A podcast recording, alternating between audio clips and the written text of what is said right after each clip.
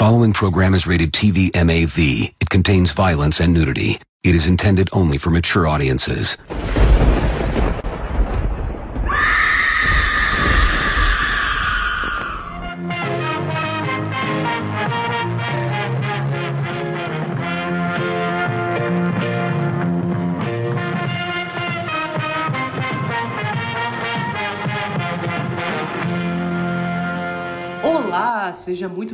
A mais uma Matinê dos Esqueletos, o seu especial de recomendações do podcast Esqueletos no Armário. Eu sou o Luiz. Eu não pensei numa piada, calma. Você é o Luiz. E essa é a piada. E essa é a piada. Eu sou o Luiz e essa é a piada. Minimalista. É, Eu sou o Álvaro e eu sou uma vampira millennial. Isso daí é um plot de Search Party. Não, é, mas poderia ser. É, E, e eu sou o João e eu estou matando pessoas pra reviver o meu cinema de rua. E como eu já falei, hoje a gente tá aqui em mais um matinê pra recomendar algumas das coisas que a gente tem assistido no último mês, algumas coisas que têm saído também no último mês e coisas que vocês querem também ouvir a gente comentando. Então, por favor, acomode-se, puxe uma cadeira, pega um papel e caneta e vem com a gente que está iniciado o nosso especial de recomendações mensal do Esqueletos no Armário. Dessa vez com realmente re- recomendações. Dessa vez, dessa vez a gente vai recomendar real. a gente tava azedo no último, viu?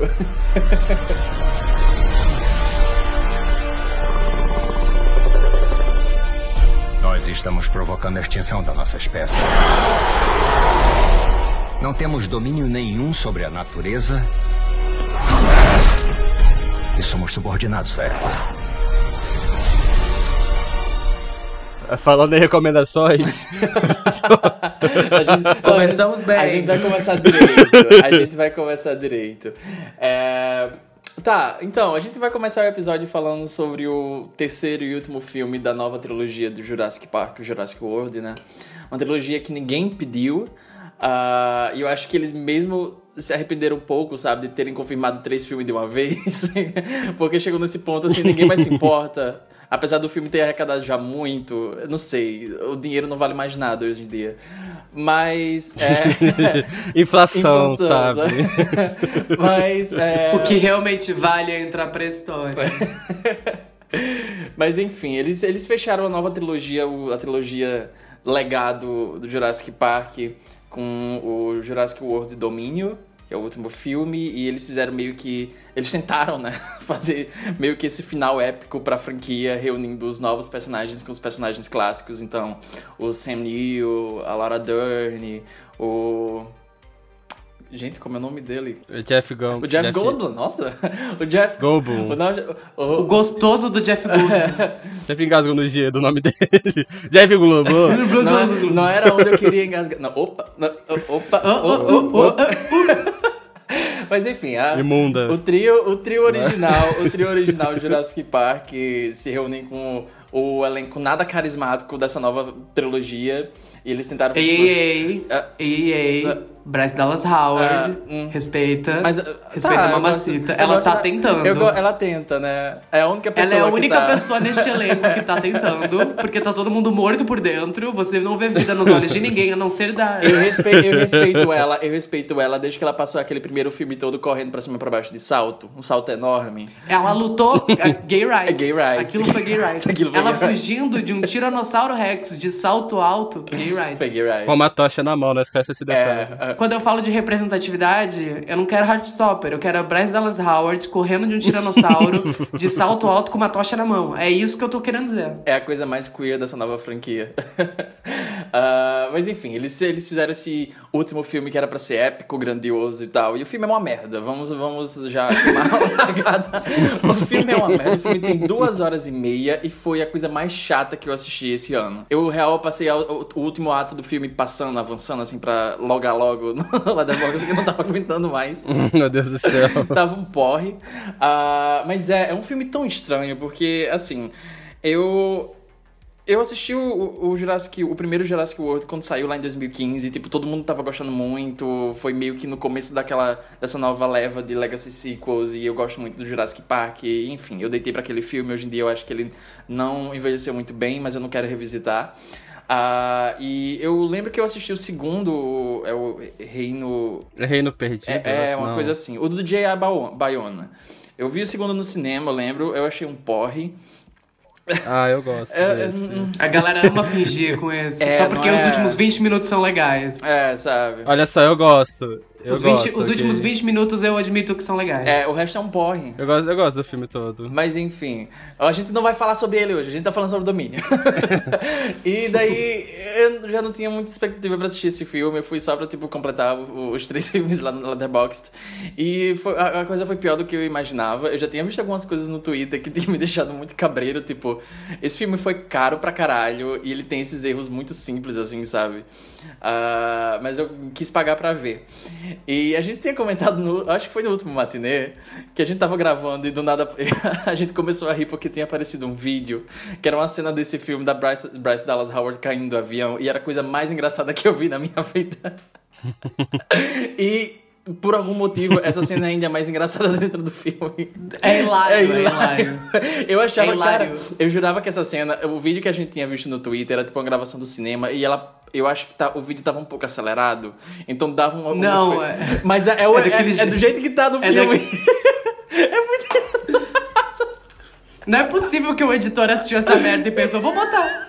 É muito tá ótimo. 10 de 10, sabe? É histérico, é E a Bryce Dallas tá dando nome. Ela tá dando, Ela tá dando nome. tudo de si, cara. Ela tá dando tudo. A Bryce Dallas Howard ela, você vê que ela, ela acredita naquilo ali, sabe? Ela, ela é a única pessoa naquele set que acreditava no que ela tava fazendo. artista, é artista de verdade, sabe? Acho que é a única pessoa que ela tava gravando com uma bola de tênis verde na cara dela e ela realmente tava vendo um dinossauro ali.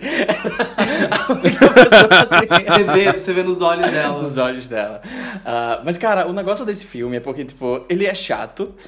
Mas ele é muito descaracterizado. Eu não sei exatamente. Tipo, eu acho legal do segundo filme, quando eles começam a flertar com essa coisa de horror gótico e tem aquelas mansões e aquela coisa super bizarra, sabe? Eu acho que combina quando eles estavam tentando experimentar um pouco de, ok, vamos fazer uma coisa meio diferente aqui. Só que eu acho que isso não funciona para Domínio, porque Domínio é quase uma missão impossível com dinossauros. É muito estranho. Em, em vários momentos do filme eu tava tipo o que é que eu tô assistindo aqui? O que é que eles estavam tentando fazer? Tá todo mundo muito apático, ninguém quer estar tá ali, tá todo mundo, tipo, muito obrigado pro contrato, sabe? Ninguém quer um não, processo. Não, não, Bryce Dallas... A Bryce Dallas Howard não tá...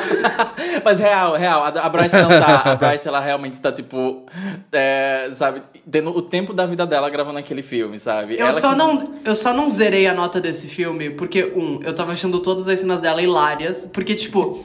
Tal qual o Sam Levinson, o diretor desse filme odeia a Bryce Dallas Howard. Ele quis humilhar ela tanto quanto Sam Levinson humilhou a Sidney Sweeney. Então ele botou todas as cenas mais humilhantes que uma pessoa poderia passar nesse filme pra Bryce Dallas Howard fazer. E ela deu nome.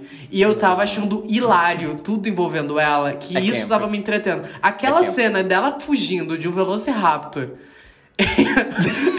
na Itália. Ela Com correndo. Com a barra. A cena da a barra. Cena da barra. Eu, eu gaitei tanto. Eu mandei prova, nem sei se ele viu. Mas eu, Sim, eu gaitei eu vi. tanto. Ela passando a barra. Não, aquilo ali. Aquilo foi genial. Aquilo, é camp, não, aquilo, é foi, camp, aquilo foi é genial. Camp, é camp. Aquilo é camp, de verdade. Cara, a Bryce Dallas Howard correndo, pulando por, por uma janela caindo, caindo em cima de um telhado italiano, enquanto um Velociraptor corre atrás dela é a coisa mais camp que eu vi no cinema esse ano.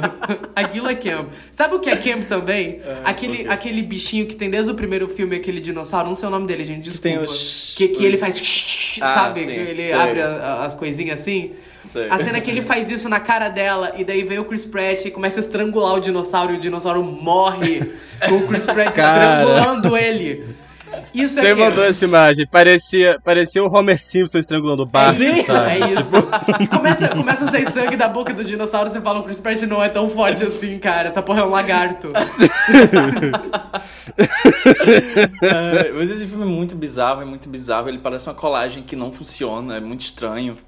É, e eu achei que, no geral, fora Bryce Dallas Howard, eu achei que, no geral, talvez a, o retorno do elenco original pudesse dar um, um pouco de vida para essa nova franquia, que era algo que ela não tem muito. Mas até as interações dos personagens originais são muito engessadas. É estranho demais, é muito estranho. Acho que um, um dos top 10 momentos mais estranhos do cinema de 2022 é a Laura Dern dizendo que o Jeff Goldblum slid into her DMs, sabe? Tipo, não, ele veio das minhas DMs, sabe? Mandou uma mensagem. É muito estranho, é muito Ele estranho. me mandou uma que DM, sabe? Tipo, ai, nossa, Ele mas você tem, vocês têm. É o, o, o- Ai, como é que é o nome do outro? Esqueci, desculpa. O Sanil, Sanil, né? Qual? Ah, o Sanil.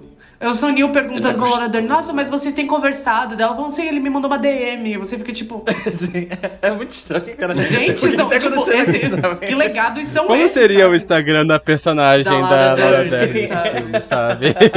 Como seria o Gente, Instagram eu nunca vi a Laura Dern tão sem vontade na minha vida. Sim. A Laura Dern, ela é o tipo de pessoa Sim. que ela faz muito com pouco, sabe? Ela ganhou um Oscar naquele filme chato, sabe? Naquele filme chato, ela ganhou um Oscar naquele filme chato, sabe? Fa- fazendo, tipo, um personagem mais engraçado do mundo. A Laura Dern, ela sempre tem momentos da vida dela, em qualquer filme que ela esteja, ela tá tão apática nesse filme. Eu acho que eu nunca vi alguém. O que fizeram com a minha menina, sabe? Eu nunca vi a Laura Dern tão cansada, olhos profundos. Você olha, você vê obrigação contratual escrito na testa dela, sabe? Ela não quer estar ali. Ela não quer estar ali. Ela olhando aquela, aquele inseto gigante falando, uau, dinossauros. Cara, que, que constrangedor. Esse filme é constrangedor, cara, de verdade. É, é. É, é, é muito bizarro, porque eu, eu gosto muito do filme original e até nisso eles conseguiram falhar. E é uma experiência muito chata, porque ele tem duas horas e meia e tem muitos personagens e nenhum tá querendo. Nenhum ator quer estar ali, nenhum personagem é realmente carismático. Ei, e ei, ei. É uma experiência. Essa, enfim, é uma experiência muito tortuante. Eu odiei assistir esse filme. e eu espero que todo mundo esqueça da existência dele daqui a dois meses. As pessoas já que acho que é o que esqueceram. vai acontecer. Já esqueceram, amor, ninguém lembra. A gente tá relembrando. Elas nem lembraram pra início de conversa, É. sabe? Tipo, As, as ninguém- pessoas estão assim, ah, é verdade, teve um Jurassic World esse ano, né? qu- Quando elas l- leram o título desse matinê. Tipo assim, é, esse filme saiu, literalmente ninguém na minha tele comentou. E é isso. Ninguém- o trailer é muito bom. O trailer fica pra eternidade. De- deixa eu só ver quanto foi que ele arrecadou. Pesquisando aqui. E ele arrecadou Não, se pagar, deve ter pagado. quase um bilhão. Quase um bilhão. Um bilhão? Ele arrecadou quase um bilhão. Mas quem que assistiu Ele arrecadou isso? 922 milhões de dólares. Uau. Uau, sabe? Ok, tá bom. Dinossauro. A morte do cinema. Os 10 mandamentos, top, top 10 bilheterias da história do cinema brasileiro, sem uma pessoa na sala de cinema assistindo. né? Eles distribuem da entrada de Jurassic World na entrada da Universal. Agora, uma coisa, eu, eu, eu vou dar o braço a torcer uma coisa nesse filme, além da Braço Dallas Howard, que é. Eu, eu gostei que em algumas cenas eles ainda a- utilizaram animatronic nos dinossauros. Então você vê, é- você sente ali, tem a textura, sabe? É, Quando, quando o Chris Pratt pega no pescoço do dinossauro, você vê que é um animatrônico. E é um animatrônico fazendo e morrendo. Fica mais engraçado porque é um animatrônico, sabe? Mas isso eu dou braço a. É, não tinha como ele, sei lá, estrangular o Andy Serkis de, de roupa Eu gostaria de ver Isso eu gostaria de ver.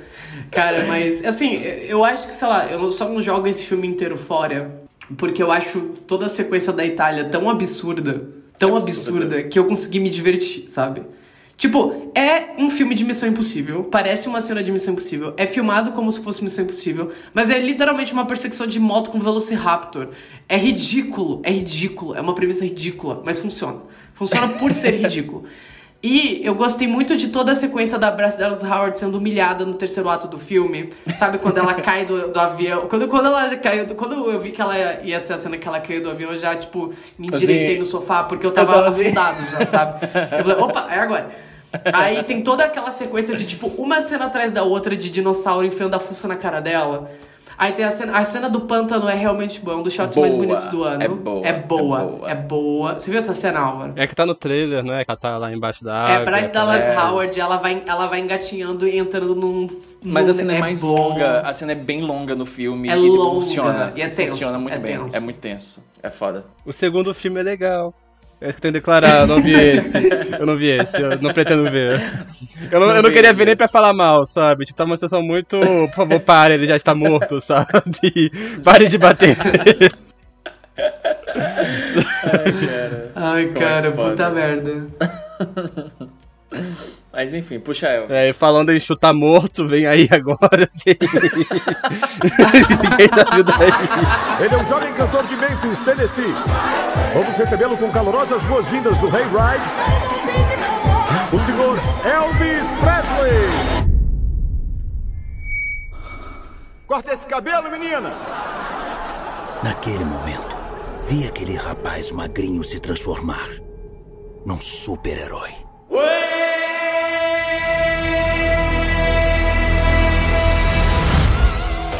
Galera. E esse ano é o ano em que as pessoas se perguntaram: teriam as cinebiografias ido longe demais? Eu vi três vídeos no YouTube com esse título, com a- as imagens do Elvis e da Marilyn Monroe. É o clickbait mais barato que tem, sabe? E o negócio é, né? Eu pensei assim, porra, eu vou no. Eu, eu- sabe, começou a sair as reações ao Elvis do Baz Luhrmann, a gente só vai comentar aqui porque foi um dos lançamentos, grandes lançamentos do ano. Começaram a ser as reações, a galera surtando, saiu aquela crítica falando que o filme era um pesadelo e tudo que ele falava do, pro filme parecia incrível. Vocês lembram disso? e daí eu fui no cinema assistir. Elvis, né, o filme Elvis do Baz Luhrmann, que conta a história da vida do Elvis. E a parada de, de Elvis é que eu acho que é uma experiência muito esquisita. Ah, eu, eu, eu, eu, eu me frustrei um pouco assistindo o filme, mas eu acho que por outros motivos. Porque eu acho que me hyparam muito na ideia de ser tipo um filme surtado, é um filme do Baz Luhrmann. Fazia quase 10 anos desde o último filme do Baz Luhrmann, desde que ele estourou o orçamento da Netflix fazendo aquela série que ninguém assistiu. Quem lembra? Quem aí viu Dona Xepa, hein? quem, quem assistiu Dona Shepa? Eu gostava né. Eu nunca vi. E daí começou a sair coisa do tipo, ai, tem uma cena que eles remixam Toxic da Britney Spears com uma música do Elvis. Eu tava, nossa, Baz Luhrmann, é isso aí, Go Girl, Yes Queen, né? Ele é hétero, enfim. E daí eu fui no cinema, a gente foi no cinema assistir Elvis. Eu queria registrar o meu protesto a todos os cinemas de Blumenau que só botaram sessão nove e meia da noite pra um filme de três horas. Vocês são os filhos da puta. Vocês não têm respeito pelo público de vocês que trabalham o dia inteiro e daí ter que ir 9 horas da noite, 9 e meia da noite pra assistir um filme de 3 horas. O José dormiu no cinema. O homem trabalhador só quer poder ir no cinema poder ver Elvis, o filme do Luhrmann. Elvis, o filme. 9 e meia da. A gente, a, gente, a gente chegou em casa duas da manhã. O José dormiu no cinema. Tem uma cena que o Elvis começa a gritar. Ele pulou do meu lado como se fosse um jumpscare. E ele virou pra mim e falou assim: Cara, eu cochilei, sabe? Porque o terceiro ato desse filme é insuportavelmente chato. Mas Elvis, né? O filme conta a história da, de vida do Elvis. E assim, com 30 segundos de filme, eu, eu soltei a minha primeira risadinha. Que o filme começa com, com o personagem. É, para quem não sabe, o filme ele é narrado pelo produtor do, do, do Elvis, né? Quem não sabe que foi o produtor do Elvis, que fudeu a vida do Elvis, destruiu a vida do Elvis, matou o Elvis, basicamente. E o filme é narrado pelo produtor do Elvis. É, depois da morte, o filme começa com o Elvis já morto. E ele vai contar a história dele, só que o Elvis não é o protagonista dessa história. O protagonista dessa história é o cara que matou ele, né? Ah, eu, inclusive, aquela primeira crítica negativa que saiu, que o cara falou que, tipo, é, é uma ideia tão interessante quanto assistir um filme da Britney Spears narrado pelo pai dela. Só que ao mesmo tempo eu acho que seria interessante, feito pelo roteirista certo, mas enfim. O filme começa, tipo, já de uma maneira um pouquinho insana, que você fica, tipo, caralho, ok, Baz Luhrmann. É, a primeira cena do filme é o, o, o velho lá, o Tom Hanks, num fatsuit horroroso, é, num cassino de CGI. Parece a cena das baratas de Cat, sabe? É muito, é muito feio, é muito feio. E o Tom Hanks, ele tá num, num pique tão estranho, sabe? Eu, eu não sei. Eu não sei dizer o que o Tom Hanks tá fazendo. Ele tá num pique muito estranho. Ele fala assim: não fui eu que matei o Elvis. Eu vou te contar quem matou o Elvis, porque eu sou o vilão dessa história, mas eu não sou o vilão. Eu vou te contar esse, a história do Elvis. Daí você já tá assistindo o filme e você fala, caralho, sabe? vamos lá, vamos lá. Eu acho que a parada é que, tipo, o filme tem três horas, né? Acho que a parada que sustenta para mim, eu acho a primeira e a, a, primeira e a primeira metade da segunda hora. O primeiro ato e a primeira metade do segundo ato muito boas, por quê? Não é um filme sobre o Elvis. Uh, ele é muito mais um filme sobre a cultura americana, no geral. E eu acho que talvez um dos problemas do filme é que ele seja americano demais. E quando eu falo americano, eu falo estadunidense. É estadunidense demais esse filme. Mas ele é um filme muito pontuado nessa, muito nessa coisa de cultura.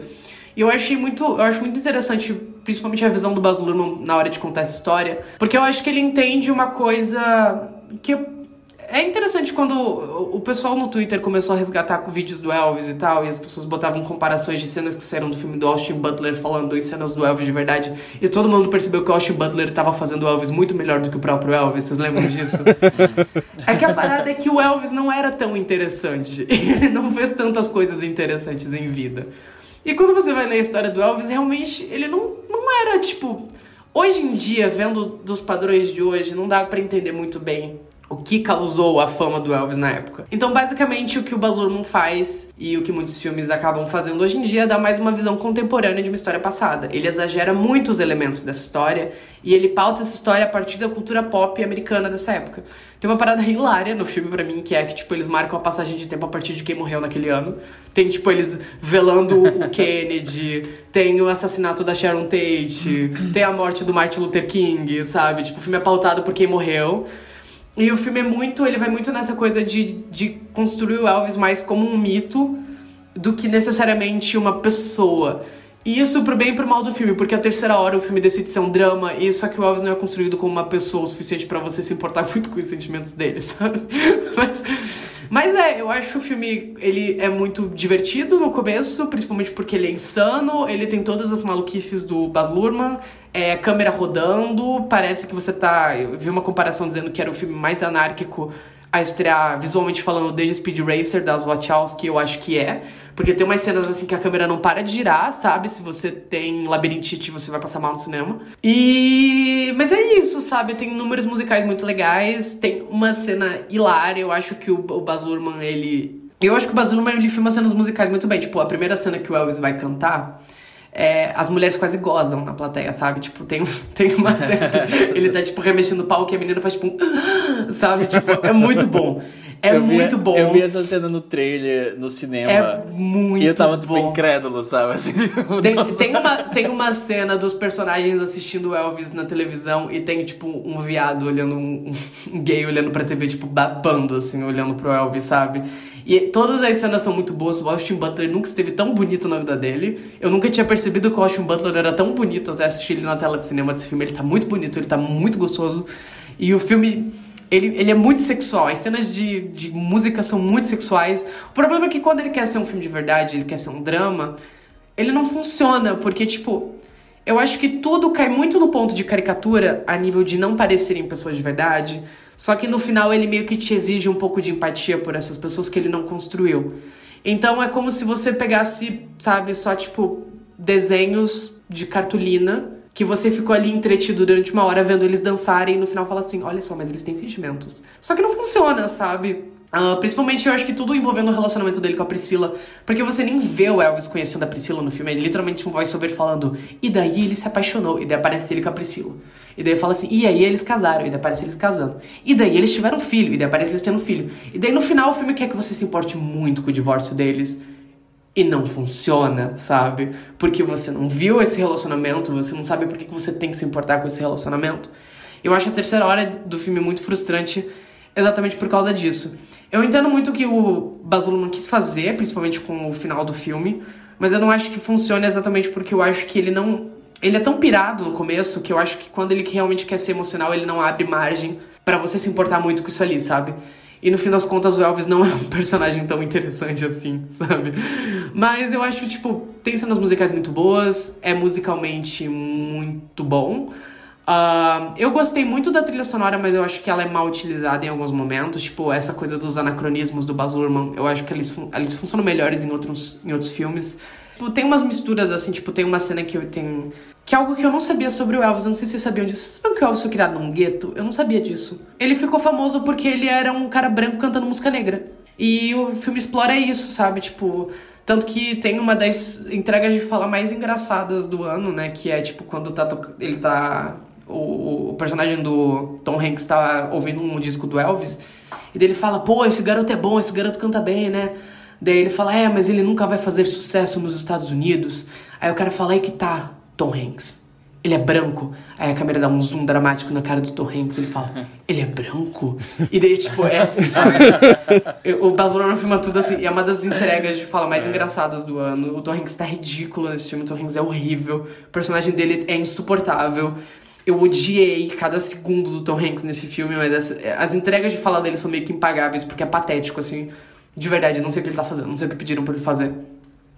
Mas tem. E o filme é muito americano, como eu falei, ele, é muito, ele tem muito esse espírito americano, porque ele é um filme sobre cultura pop. Tipo, num ponto de chegar a ser quase white savior, sabe? Tem uma cena em que a música do Elvis causa uma revolta que faz com que as alas segregadas se juntem numa só. É quase como se você estivesse vendo hairspray, sabe? E. E é um pouco ridículo, sabe? Você fala, hum... Aí quando Martin Luther King morre, o Elvis fica tipo super, ai não, meus irmãos, sabe? Não. É tipo, o filme tem essa pegada, sabe? Porque ele foi, ele foi criado numa comunidade negra, ele era o único menino branco numa comunidade negra e basicamente ele ficou famoso porque ele era um menino branco cantando música negra. E eu queria que o filme explorasse isso talvez até de forma um pouco mais crítica, do tipo, ele só fez sucesso porque ele era um cara branco cantando música negra, mas o filme ele vai muito mais pra um lado do tipo, olha só as influências do Elvis, e daí tipo, tem uma cena até que é muito boa dele criança assistindo um um casal negro praticamente se roçar enquanto tem um cara tocando uma guitarra do lado e dele olha e daí tem uma igreja e daí mistura tipo aquela coisa do- da música quase sexual com os louvores da igreja e daí vai misturando e daí de repente começa a tocar Doja Cat e você fica caralho que porra é essa? É legal só que ao mesmo tempo eu não acho que o filme vá pra lugares que eu acho que seriam interessantes do tipo realmente entender a cultura norte-americana porque ele é muito mais uma homenagem do que necessariamente um, um estudo de personagem, sabe? Então é isso, essa é a minha opinião sobre Elvis, três estrelas, eu acho bonito, é visualmente genial em algumas cenas. O Austin Butler tá muito bem, mas eu acho que ele não passa do nível de caricatura, eu não indicaria ele ao Oscar por esse filme. Mas ele vai. Ele vai. Ele vai. Eles gostam, eles gostam, sabe? Ele tava lá, Rami Malek, dentadura, já ganhou, então. É, é por isso que o Taron Egerton não foi indicado, porque ele tá realmente bem no, no Rocketman, né? Não tá só tentando imitar o Elton John. Luiz é a única pessoa que ainda se lembra desse filme. Esse filme é ótimo, eu vou falar. Mas, Ana de Armas, eu não vi ainda, mas eu confio na minha latina, na minha latina fogosa. Oh, she's taking it, sabe? she's taking it. She's taking it. Cara, Pare- Parece ser aquele trailer, puta merda. Tem uma, se não me engano, eu vi em algum lugar que, tipo, toda a atuação dela ela diz que ela se inspirou em imagens da Marilyn Monroe, tipo, tudo mais. Tipo, todo o filme é basicamente só imagem, sabe? No trailer, quando parece escrito assim, tipo, vista por todos, mas enxergada por ninguém, eu fiquei. Marilyn Monroe só existe nos filmes, eu não aguento mais interpretar Marilyn Monroe. Eu tava assim, garota. Aí já, apare... já começou a aparecer thread pra mim do tipo, o que significa uma latino-americana interpretando um ícone branco Ai, cara, na tá cultura etnocêntrica burras. dos. Muitas opiniões burras. Até gente, até gente metendo que, era, que a Marilyn Monroe era neurodivergente e sério desrespeitoso com ela, estavam metendo. Então, tipo assim, chega, Ah. chega, muda Brasil, muda, não aguento mais. Eu não aguento. Ai, cara, na moral, chega. Eu não aguento mais gente que lê o 7 maio do Evelyn Hugo e acha que tem aí, tipo, cacife pra poder ficar falando de old Hollywood, sabe? Chega, chega. Que saco. Mas o negócio é o seguinte, ah, sabe, sabe o que eu não aguento mais? O, a- o tweet deixem essa mulher descansar? Não! não! Façam mais! Se for bom, eu compro. Se for ruim, eu, eu, eu falo, era melhor ter deixado ela descansar. Mas Cara, se for assim, bom. literalmente repetem 20 vezes na porra do trailer que não é sobre a Norma Jean, é sobre a personagem que é a Marilyn Monroe que ela criou, Sim. sabe? Tipo, Marilyn não existe, esse é o ponto do filme. É, tipo, É esse o ponto. Tá no trailer, tá escrito. insuportáveis. Vocês são insuportáveis. E daí você, ai, porque ninguém tá falando que é um livro super problemático. Você leu o livro? Você leu o livro, Catarina? Seleciona um trecho do livro e, lê, e mostra pra mim. Por que, que o livro é problemático? Porque falar que é problemático é fácil. Mas por que, que é problemático? Eu tô doido pra quando esse filme sair e a Joyce Carol, que é doida, ficar discutindo com um adolescente no Twitter, sabe? Vai ser um divertido. Eu tô sentindo, tô sentindo, sabe? Começou, hashtag Irma, sabe? Ouvintes de esqueletos, vocês se preparem pro pandemônio, a caixa de Pandora que vai abrir quando o Blonde sair. É. Quando o Blonde sair. Eu, eu faço questão de fazer um episódio de Esqueletos no Armário dizendo que é o filme do ano. Vai abrir a caixa de Pandora, porque a Kim Kardashian. a Kim Kardashian. A Kim Kardashian fez o tapete vermelho pra essa porra. Ai, cara. Insuportável aquela semana. certeza que a Netflix era, era marketing da Netflix aquela porra, certeza. Certeza, certeza. O dinheiro mais bem gasto. Daqui a 20 deles. anos vão descobrir nos cofres da Netflix documentos provando que realmente era. A CPI da Netflix. CPI do vestido da Marilyn Monroe. My name's Goody, and in 1841, I was bitten by a vampire. And that's Stacy. When I was a day player, I was doing a lot of E. É, recentemente, tipo, eu me comecei a descobrir a obra de uma diretora chamada Amy Heckerling. E eu estou levemente obcecado com ela no momento. É, ela ficou muito famosa nos anos 80, tipo, ela foi uma das diretoras que, né, nesse período, uma das poucas diretoras que trabalhavam com estúdios grandes, né? Ela fez vários sucessos de bilheteria nessa época. E principalmente ela. Uma coisa muito marcante na obra dela é que ela meio que consegue. Ela sempre acaba de alguma forma moldando o que vai ser o cinema adolescente na década seguinte. Então, nos anos 80, ela lançou o Picadias Estudantis, que é o é, Fast Times at Ridgemont High, que é um filme que era mais as comédias sexuais adolescentes. É, pediam pra, o estúdio pediu pra ela fazer tipo, uma coisa no estilo de Porques. E ela fez esse filme, que foi um sucesso na época. Nos anos 90, ela dirigiu Patricinhas de Beverly Hills. É, e ela é uma diretora que ela tem uma capacidade que eu acho muito incrível. Que ela faz filmes de comédias, né? E ela consegue é, fazer essas histórias que são muito caricatas e muito exageradas. Mas ao mesmo tempo, ela tem uma sensibilidade muito grande pra poder lidar com os dilemas desses adolescentes, sabe? Tipo, ela simpatiza com esses dilemas. Ao mesmo tempo que ela tá exagerando e tá fazendo piada, ela tá rindo com eles, não deles, sabe? Eu sinto que ela consegue captar muito quais são os dilemas daquele período, ela consegue captar quais são as questões que estão no ar naquele momento. O Picardia Estudantis, por exemplo, que eu achei sensacional, tipo, tentou. É um filme que vai. É uma comédia sexual, só que ela vai muito pro lado de, ah, dessa protagonista, essa mulher que tá explorando a sexualidade dela, essa menina adolescente. Normalmente, as comédias sexuais são muito mais focadas nos meninos, né? É, tem todo um plot no filme Vendo Aborto, que acho que é tratado de forma muito sensível, tipo, ela não tá punindo a sexualidade da personagem, é só, tipo, algo que acontece, ela trata de forma muito sensível. Patricinha de Beverly Hills, ela faz toda essa sátira da alta classe do, do- do- das adolescentes daquela época, só que ao mesmo tempo sem subestimar eles e tudo mais. E, enfim, eu acho que ela é uma diretora muito sensacional e eu tô gostando muito de descobrir a obra dela. E como eu queria desculpa poder falar dela aqui no podcast, eu vi recentemente um filme que ela lançou em 2012, chamado Vamps. É, é uma comédia dela, novamente. É um filme que ela fez, é estado pela Alicia Silverstone e tem aquela, aquela a. Jessica Jones, que é o nome dela. Kristen Ritter. Kristen Ritter. Lenda, amo a mamacita. Saudades dela de vela empregada. E o Vamps é basicamente, como o nome diz, é esse filme de vampiros, que é sobre essas duas amigas que são vampiras, né, que é a personagem da Alice Silverstone e da Kristen Ritter, que uma delas foi transformada em vampira lá pelos anos 80 e a outra foi transformada lá em 1800 e pouco. É, e é basicamente essas duas amigas que, tipo, que elas não bebem sangue humano, elas bebem só, tipo, sangue de ratos. É, e elas, como elas são eternamente de 20 anos, elas ficam basicamente tempo por aí curtindo, né? Tipo, elas com. Eles chamam de clubbing, né? Tipo, esse negócio de você sair à noite, ficar pulando de bate em bate, bar em bar, encontros casuais e tudo mais. E o filme vai meio que seguir essa ideia dessas comédias de mulheres millennials perdidas na vida, uma coisa meio Fleabag. Só que com elas, tipo, tentando lidar com essa questão de que, tá, eu quero algo novo na minha vida.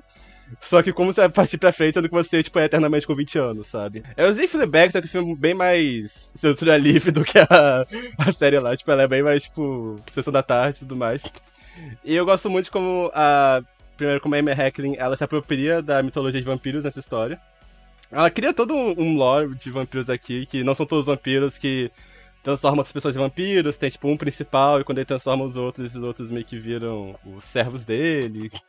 É, é, tem toda, tipo, ela inclui várias figuras do cânone, né, tipo, dos vampiros, então, tipo, aparece o Vlad, Empalador, que é interpretado pelo Malcolm McDowell, que ele vira um vampiro vegetariano, só que, tipo, ele meio que, o hobby dele é ficar espetando as coisas com, com vareta, sabe, tipo, ah, ele, tá com, ele faz maçã do amor, ele gosta de ficar espetando a maçã, as coisas assim.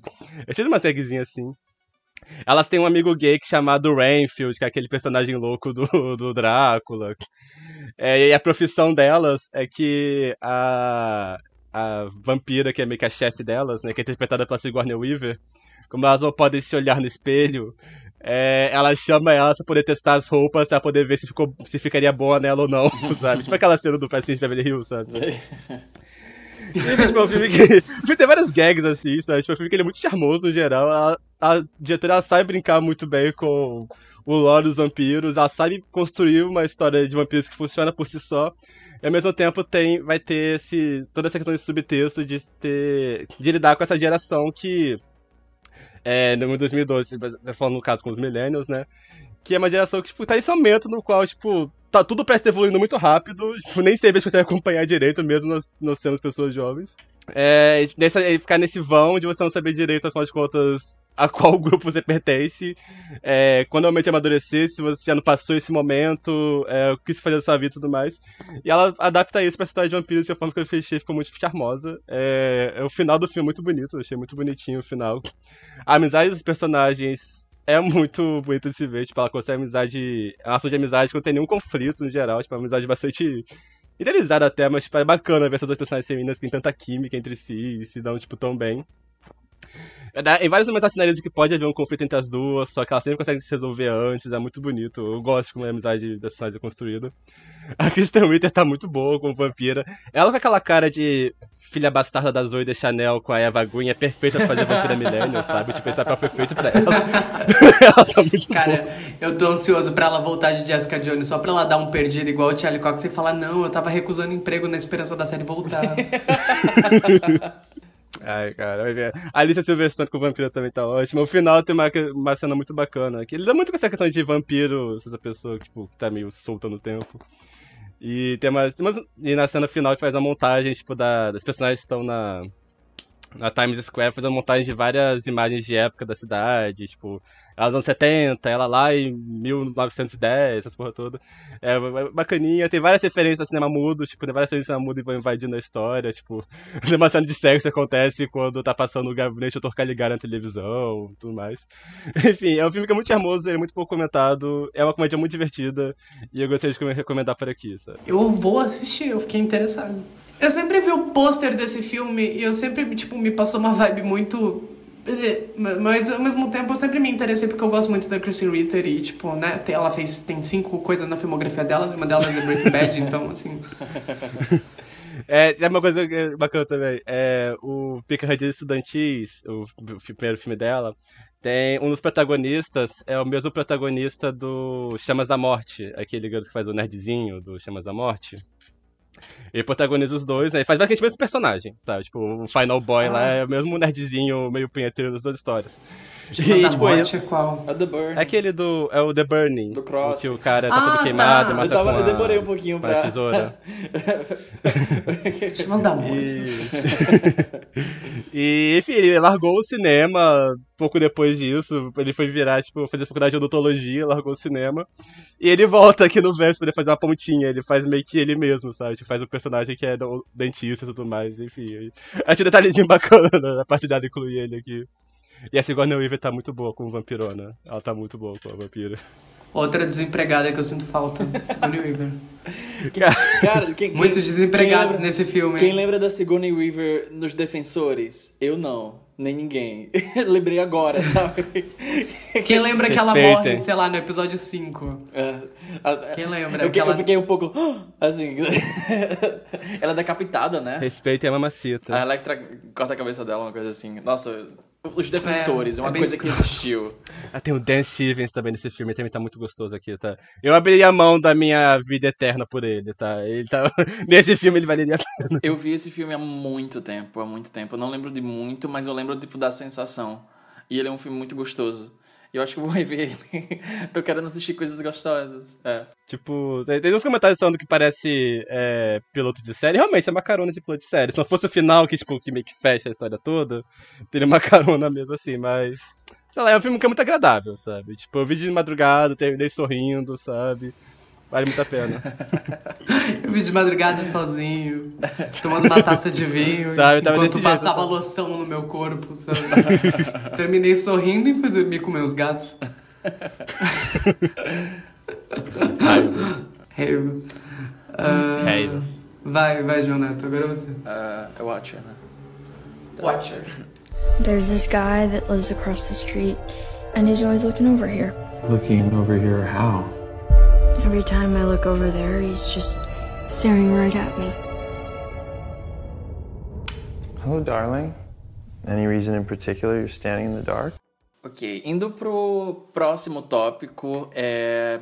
a gente queria recomendar um filme que ele veio caladinho e eu tava comentando com o Luiz assistiu, acho que o Álvaro não assistiu, né, Álvaro? Fica a recomendação, fica a recomendação. Eu e o Luiz, a gente já tipo achou um dos maiores filmes de terror do ano, já começando assim uh, que, é, que é o filme Watcher. Ele é a, o primeiro filme, o primeiro longa-metragem dessa diretora Chloe O'Connor. Ela já é meio conhecida dentro da bolha uh, pelos outros trabalhos dela. Ela, ano passado, ela dirigiu um dos segmentos do VHS 94 e antes disso ela tinha dirigido um curta chamado Slut, que quer dizer vagabunda, o título, né? Que ele... Qual curta do 94 que ela dirigiu? Eu não lembro, cara. Não lembro qual foi. Eu acho que é o, não é o do rato lá. É, nossa. É o do rato? É. É o do rato. É o melhor, é o, é o melhor. É muito bom. Então já, já fica já já fica já. Você já sabe o que a gente tá lidando aqui. É e antes de, do, do, VHS 94, ela tinha dirigido um curta chamado Slut, é, quer dizer, literalmente vagabunda, o título do filme, uh, que foi um curta que ela fez para a conclusão da tese dela, então achei bem legal quando eu estava descobrindo sobre isso. E é um curta que, curiosamente, fez um certo sucesso, sabe? Tipo, você não vê muitos curtas é, tipo, sendo tanto falado e tendo tantas visualizações assim, ainda mais porque esse curta tem 20 e poucos minutos, eu acho, então não é tão curta assim. Mas se você for olhar no YouTube, é, ele tem, sei lá, mais de 10 milhões de visualização, então, uau, sabe? E é um curta bacana e eu vou comentar um pouco dele depois. Uh, mas aí agora esse ano ela fez a estreia no, no primeiro longa dela, chamado Watcher, que é um suspense dirigi é, um suspense estrelado pela Michael Monroe, a, a querida Michael Monroe, que fazia 10 anos que ela não pegava um projeto bom desde It Follows. e daí ela, ela, conseguiu esse papel e é uma das melhores coisas que ela já fez. Uh, que ela faz essa atriz, ex-atriz, ela uma atriz que deixou a carreira, chamada Julia, e ela se muda para a Romênia com o namorado dela. O namorado dela conseguiu uma promoção no emprego lá, e daí ela resolveu ir com ele eles começam uma vida nova. Só que o namorado dela, a mãe do namorado dela é romena, então, tipo, ele sabe a língua, mas ela não. Ela, tipo, ela é completamente avulsa lá nesse país novo e tem esse clima de solidão dela, porque ela basicamente... É bem Lost in Translation. É, uma, é coisa, bem, é uma coisa Lost in é Translation. É tipo pessoas é conversando muito, numa língua é que muito, não tem nem legenda no é filme muito. e a personagem olhando assim, pensando, tipo, caralho. É, é bem isso, é bem isso. E a questão toda do filme é que ele se muda para esse apartamento e logo, sei lá, na primeira noite ela percebe que do outro lado da rua, no outro prédio de apartamentos, tem uma pessoa assistindo ela. E no começo ela não dá muita bola, tipo, ok, tem uma pessoa na janela olhando para cá, só que ela percebe que todos os dias essa pessoa durante a noite tá assistindo ela. E começa essa trama de paranoia, tipo, meu Deus, quem é essa pessoa? E eu acho que a Chloe O'Connor ela faz uma coisa muito boa nesse filme, que é construir gradualmente essa tensão sem entregar muito explicitamente. Então ela vai pegando esse clima de paranoia, você não sabe muito bem o que está acontecendo, você talvez até possa questionar um pouco da sanidade da personagem. Será que, sei lá, o cara não tá olhando para ela, sabe? Será que ela só tá, tipo, muito sozinha que Uh, porque tem todas essas questões dentro do, do, do filme. Uh, mas eu acho que ela consegue construir todo esse clima e ela consegue entregar em doses muito específicas na hora certa. E eu tava assistindo esse filme ontem à noite e eu juro que teve vários momentos assim, tipo, ela vai construindo essa tensão, ela vai construindo, ela vai construindo, você tá envolvido. E daí chega num momento que tem, sei lá, uma cena muito boa e muito tensa, que você meio que sente. Sabe quando você sente seus. aquele frio na barriga, parece que seus órgãos estão. Você, você esquece como se respira assistindo os, um os, filme. 20, os 20 minutos finais desse filme, eu não sabia mais respirar. Eu, eu tava assim. Eu, não, eu, eu tava ficando azul assistindo. é muito. É, é uma das. Esse filme tem algumas das cenas mais assustadoras do ano. Tem, tipo, três cenas desse filme que eu consigo pontuar como as coisas mais assustadoras que eu assisti esse ano, assim, de verdade. É muito foda, é muito foda. E é um filme, tipo, ele é muito simples. É uma trama muito simples, mas eu acho que ela consegue aproveitar muito todas essas possibilidades, fazendo um filme muito simples também. E tudo isso ancorado muito na performance da Michael Monroe, que ela tá, tipo, fantástica desse filme. Eu meio que tinha esquecido que a Michael Monroe era uma atriz boa, sabe? Que fazia muito tempo que eu não via ela numa coisa boa. E ela tá ela real tá Ela muito, existe. ela Graças existe. a Deus ela existe. E ela tá muito boa. É uma performance muito complexa e muito acertada dentro do tom. Se a performance dela não fosse desse jeito, eu acho que o filme desabaria um pouco. Ah, então, o filme é dela, sabe? Eu gostei muito disso. Não sei, eu acho que é um dos meus filmes favoritos do ano já. Tá, vai estar no meu top 10, top 15, sei lá. Na minha lista de favoritos do ano no Letterboxd, esse filme tá no meio. É, é muito bom, é muito bom. Eu vi muitas pessoas comparando com Hitchcock, quando o filme saiu e começaram a ser tipo, ah, é é um filme muito Hitchcockiano, mas. E é mesmo. eu acho que, tipo. Sabe, lembra quando saiu aquele filme Paranoia, que é dirigido pelo Christopher Landon e todo mundo ficou falando, ai, que é o Janela Indiscreta dessa geração? Eu acho que esse filme é o mais próximo de Janela Indiscreta. Eu acho que ele pega muito esse clima de. Tem alguma coisa errada, mas a protagonista percebe que tem alguma coisa errada, mas ninguém mais percebe que tem alguma coisa errada. E eu acho que o filme ele até inverte um pouco os papéis num ponto. Ela começa a seguir o stalker dela, sabe? E ela vira meio que a stalker da história, porque ela começa a sair de maluca. E as pessoas ficam, nossa, mas por que, que você tá desconfiando desse cara? Normal, ele é só um cara normal. E é muito legal quando o filme vai fazendo isso, porque ele começa muito a brincar com as suas percepções, ao ponto de você começar a duvidar da protagonista. E é muito bem dirigido, é muito bem dirigido, é muito bom. É muito bom. Ela faz milagre com coisas muito simples. Tem uma cena envolvendo uma sacola que é uma das coisas mais. É sério, eu, eu não respirava essa cena inteira e não mostra nada. Nada. Eu fiquei voltando para ver porque você. Você tem certeza que você viu alguma coisa naquela sacola, só que não tem nada. É só no poder da sugestão. É uma coisa muito parecida com o que o David Fincher faz no Seven, que a galera jura que viu uma cabeça na caixa, sabe? Mas não aparece a cabeça na Sim. caixa. Mas você termina o filme jurando que você viu a cabeça na caixa. O bebê de Rosemary, você termina o filme jurando que você viu os olhos do bebê. Tem gente que até hoje fala que viu os olhos do bebê no, no bebê de Rosemary, mas não tem. Mas, mas esse filme faz uma coisa muito parecida. E, tipo, você jura que você tá vendo uma coisa que não tá lá. E é muito bom. E a Michael Monroe tá genial no filme. Ela, ela dá uma performance muito contida. É uma coisa muito do tipo. Você vai enlouquecendo junto com ela, e ela parece uma pessoa de verdade. E tem muita aquela coisa do tipo, ah, bons atores não choram, bons atores conseguem segurar as lágrimas. E você percebe em todas as cenas que a Michael Monroe tá à beira de desabar em choro, mas ela tá segurando porque ela não pode quebrar, porque ela já tá numa situação em que as pessoas estão duvidando da sanidade dela. E é muito forte o jeito que ela faz isso. E eu tava até falando com o João Neto, assim, que tipo, é uma escolha de elenco fantástica, é uma performance genial. Eu fiquei falando, porra, seria tão fácil esse filme descambar pra, um, pra uma caricatura de mulher louca, sabe? Tipo, imagina a Elizabeth Moss nesse filme. Ela ia, tipo, sabe, fazer aquilo que ela sempre faz. E eu acho que a Michael Monroe, ela, ela é muito sutil. Ela é muito sutil e isso torna a performance dela muito complexa de um jeito que eu realmente acho que é a melhor performance que eu vi num filme nesse ano até agora. Eu vi muitas performances boas esse ano, mas assim, se eu for fazer um top 10, eu boto a Michael Monroe em primeiro porque ela tá genial. Ela tá genial e ela segura esse filme nas costas. É um filme deveras simples e é um filme que faz muito com pouco. Esse filme realmente fez muito com pouco. Ah, e é, é muito bom. Tem uma cena envolvendo uma janela que não passava um fio de Wi-Fi do meu cu, de tão trancado que eu tava.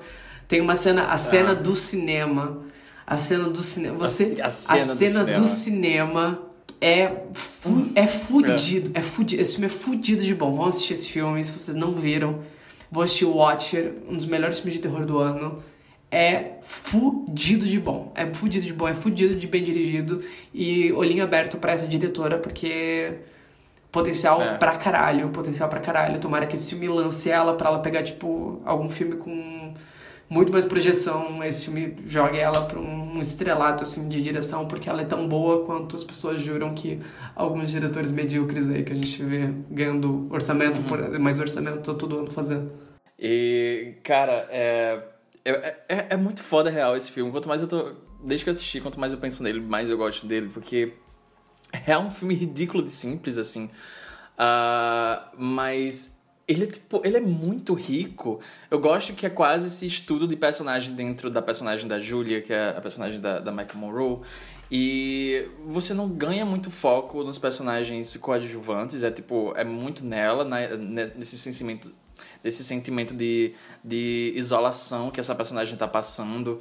E é muito rico, sabe? Eu achei ele muito bem escrito também nesse sentido, e eu acho que a direção cresce muito esse roteiro que já é simples. Ah, e tem, como você falou, tipo, tem várias cenas que você pensa assim, você, porra, essa cena é muito boa, essa cena, tipo, muito bem dirigida, essa cena é muito tensa.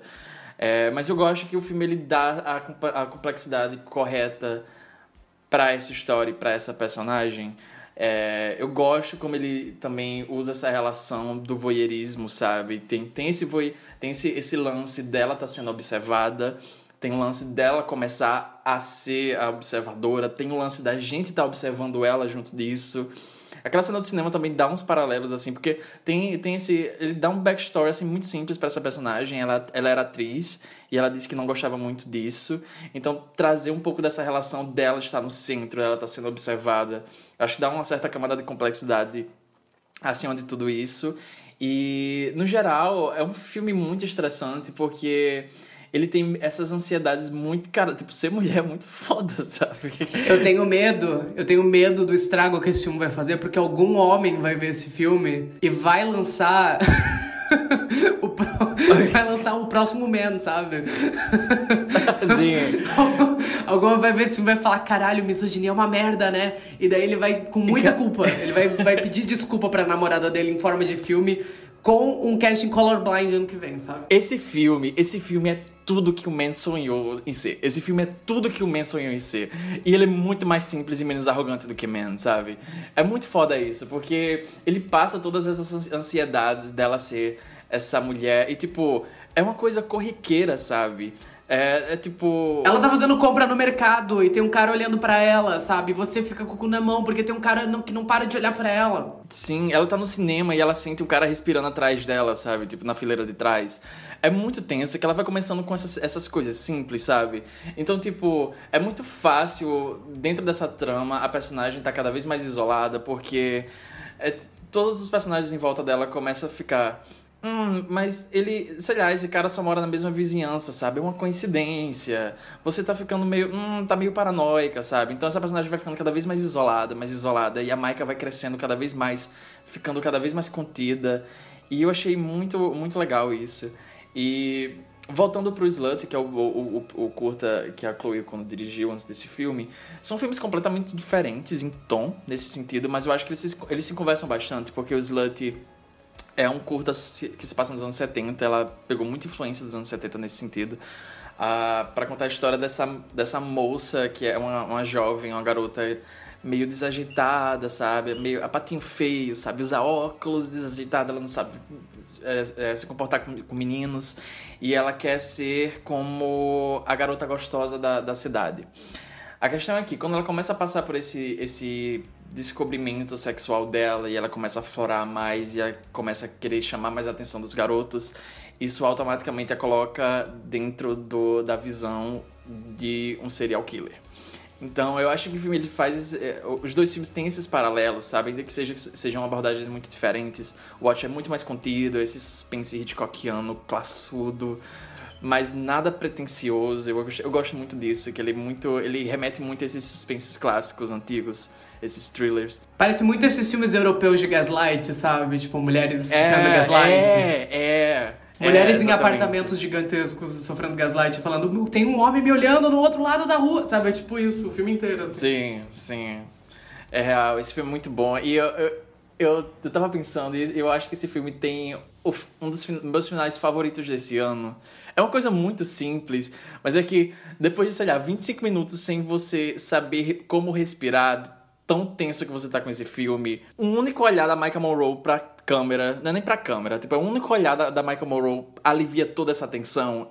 É, é meio engraçado, é meio irônico, mas ao mesmo tempo não quebra exatamente tudo que o filme tava construindo. E eu não sei, eu achei, tipo, genial. Eu gostei muito desse filme, então fica a recomendação. É, assistam Watcher.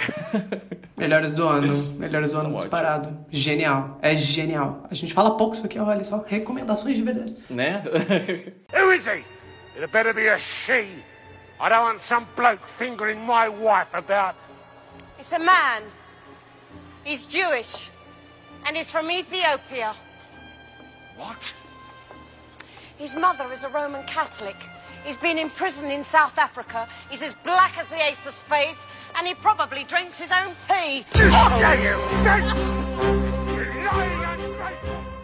Então, é... Esse mês eu vi muita coisa boa até o momento, tipo, vários filmes nota 5. E um deles é que marcou muito e que eu senti que tinha espaço pra eu comentar aqui. É um filme do Peter Greenaway. É, o Peter Greenaway é esse, é esse diretor inglês que a obra dele é muito marcada por essa questão de que os filmes dele parecem muito teatrais. É, ele gosta muito de artifício, é muito exagerado, ele gosta de trabalhar muito com grotesco, muito com questões relativas a sexo, muito questões relativas à religiosidade, bota muitos símbolos religiosos nos filmes deles. Muito com é, cultura inglesa, né, imaginário inglês, as obras inglesas, tipo, tudo mais.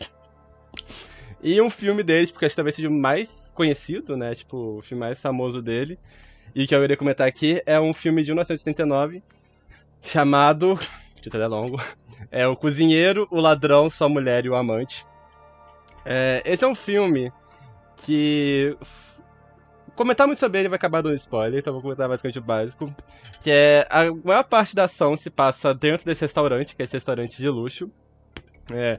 Um período, é um filme meio anacrônico, a gente não sabe direito quando se passa. E a gente vai acompanhar a relação desse. É, gangster, né? Tipo, ladrão do título, que esse cara, esse gangster, ele é extremamente violento, ele é extremamente brutal. A primeira cena do filme é ele nos fundos do, desse restaurante, é, pegando um cara que. A gente não entender que ele. Esse cara meio que traiu a confiança de alguma forma. Essa inicial é ele, tipo, espalhando merda na cara do cara, jogando ele no chão, mandando os, os comparsas mijarem em cima dele, enfim, uma cena, uma cena muito grotesca. Vai acompanhar a relação dele com a esposa dele, que é, é, que é interpretada pela Helen Mirren, que é, ela, tá, ela é essa mulher que a maior parte das cenas que ela tá junto com ele na primeira metade, ela basicamente fala nada, ela entende que ela é uma mulher bastante é, submissa a ele, é, porque ele é essa pessoa extremamente brutal. E dentro desse restaurante, no momento, ela conhece esse cara, eles começam a ter um caso dentro do restaurante, tipo, toda vez que ele vai nesse restaurante, ela encontra com ele e eles têm casos ah, dentro da cozinha, no banheiro e tudo mais. E as coisas vão escalando até o momento no qual esse gangster, esse mafioso, descobre e as coisas tomam um rumo, um rumo muito brutal. É, eu não tenho. Sem apa- aparato visual, é muito difícil explicar o quanto esse filme é fudido de lindo. Tipo, o visual dele é absurdo. O diretor ele trabalha o filme todo. Ele trabalha um jeito que ele parece em alguns momentos uma peça teatral. Tipo, os cenários são enormes, é tudo muito vasto. Ele filma. Várias cenas ele filma muito longe pra passar essa sensação mesmo de que a gente tá vendo quase que um palco. Só que ele não. Esses filmes que costumam trabalhar essa estética de teatro, acabam meio que reduzindo um pouco a qualidade cinematográfica deles pra ele passar essa sensação.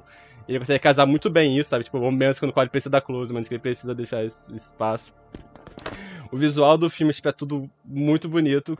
E ele, o diretor, ele vai trabalhar muito com esse contraste entre esse espaço extremamente luxuoso com essas situações extremamente grotescas que acontecem lá dentro.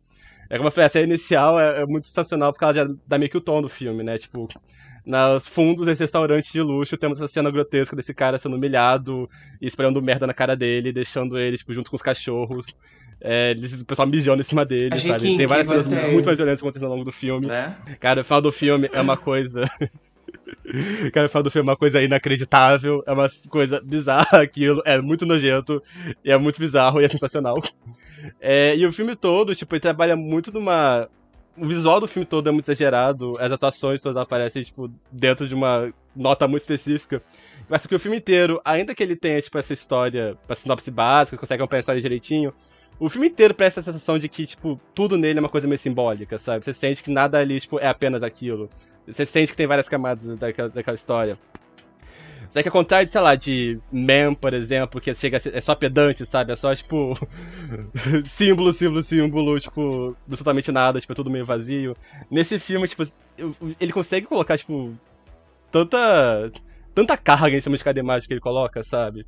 Cada cômodo tem uma cor diferente, cada situação você consegue interpretar, tipo, tanto por questões mais políticas quanto por é, símbolos mais religiosos. E tem várias interpretações que eu vejo por aí da história é, trabalhar dentro de uma metáfora sobre a questão da era Tati. Várias pessoas veem, principalmente o final, como sendo uma metáfora religiosa. É, mas se você quiser ignorar tudo isso e ver só como sendo uma história de vingança, também vale a pena, porque é sensacional. A Helen Mirren tá, tipo, absurda nesse filme. É, o filme todo, como é feito trabalhar nesse da exagero, tipo, ela passa metade do filme pelado até no momento, sabe? Tipo, tem uma cena dela escondida dentro de um carro cheio de comida apodrecendo e tudo mais. É um filme que ele parte muito foi mais o, o, o, figurino, o figurino desse filme não foi feito pelo Jean Paul Gaultier? Foi, foi. Cara, o figurino desse filme. É, a cena final. Visto em algum lugar isso. Vocês são umas bichinhas. Vocês são umas bichinhas. Viadinhos. Meu filho não pode seguir, ele adora mulheres. A mulher, a Helen Mirren, usando o figurino do seu Palmetier. Eu queria muito poder falar final do filme, porque eu sinto que se eu falar as pessoas ficam interessadas, mas tipo assim, só vejam, sabe? O final é asqueroso, e é incrível, e é catártico. Eu, eu particularmente, na minha leitura, tipo, eu vejo muito como sendo essa ideia da, da Era Tati, essa questão de, tipo, essas pessoas que foram muito humilhadas e muito violentadas se vingando dessa figura opressora da malata tão grotesca quanto que foram feitos com elas. E ao mesmo tempo uma história de amor bonita. Enfim, é, é, um filme sensacional, não tenho como recomendar o suficiente. É, eu acho que esse é um filme que fãs do horror vão, vão ser atraídos pra essa questão da vingança e do, do visual e tudo mais. Mas, tipo, e a Helen Mirren também. Helen Mirren. E... Mas é um filme que ele vai atrair, tipo, ele vai gerar muitas questões de você quando terminar, sabe? Cara, esse filme, eu, eu não assisti ele, eu tô com ele baixado da mesa aqui. eu vou assistir, vai ser o meu. O, o empurrãozinho pra assistir esse filme. É, eu não conhecia, eu, vim, eu fui conhecer esse filme, eu lembro que quando. Foi quando Hereditário saiu. E daí eu tinha lido uma entrevista do Ari Aster falando sobre as influências que ele teve para fazer o Hereditário. E ele citou esse filme. Nossa, eu não conhecia, eu fui pesquisar. E eu lembro dele falando.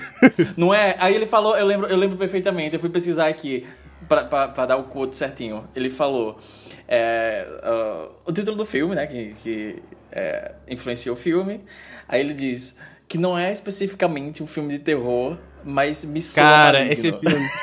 Isso ficou Ah, muito assim. sabe? É aquele termo em inglês, mean-spirited, sabe? Tipo, é a palavra pra defender, pra definir Ah. esse filme, sabe? Cara, tem uma Tudo, cena tudo. horrível envolvendo violência contra criança, sabe? Tipo, o que acontece com um dos personagens Hum? desse filme. É uma cena eu vendo livros. É uma cena que eu tava vendo assim, meu Deus do céu, o que tá acontecendo aqui?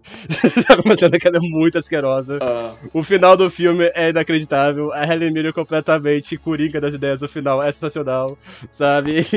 Ah, eu tô sentindo que eu vou assistir esse filme, ele vai ser meio que minha personalidade por um mês inteiro. Eu tô, estou olhando imagens aqui, muito vermelho, muito vermelho. É muito que vermelho, cada, a, muito o- a couro, sala muito- o- do, né? do jantar do, do, do restaurante é vermelha, o banheiro é tudo branco, a cozinha é toda verde e os fundos é tudo azul.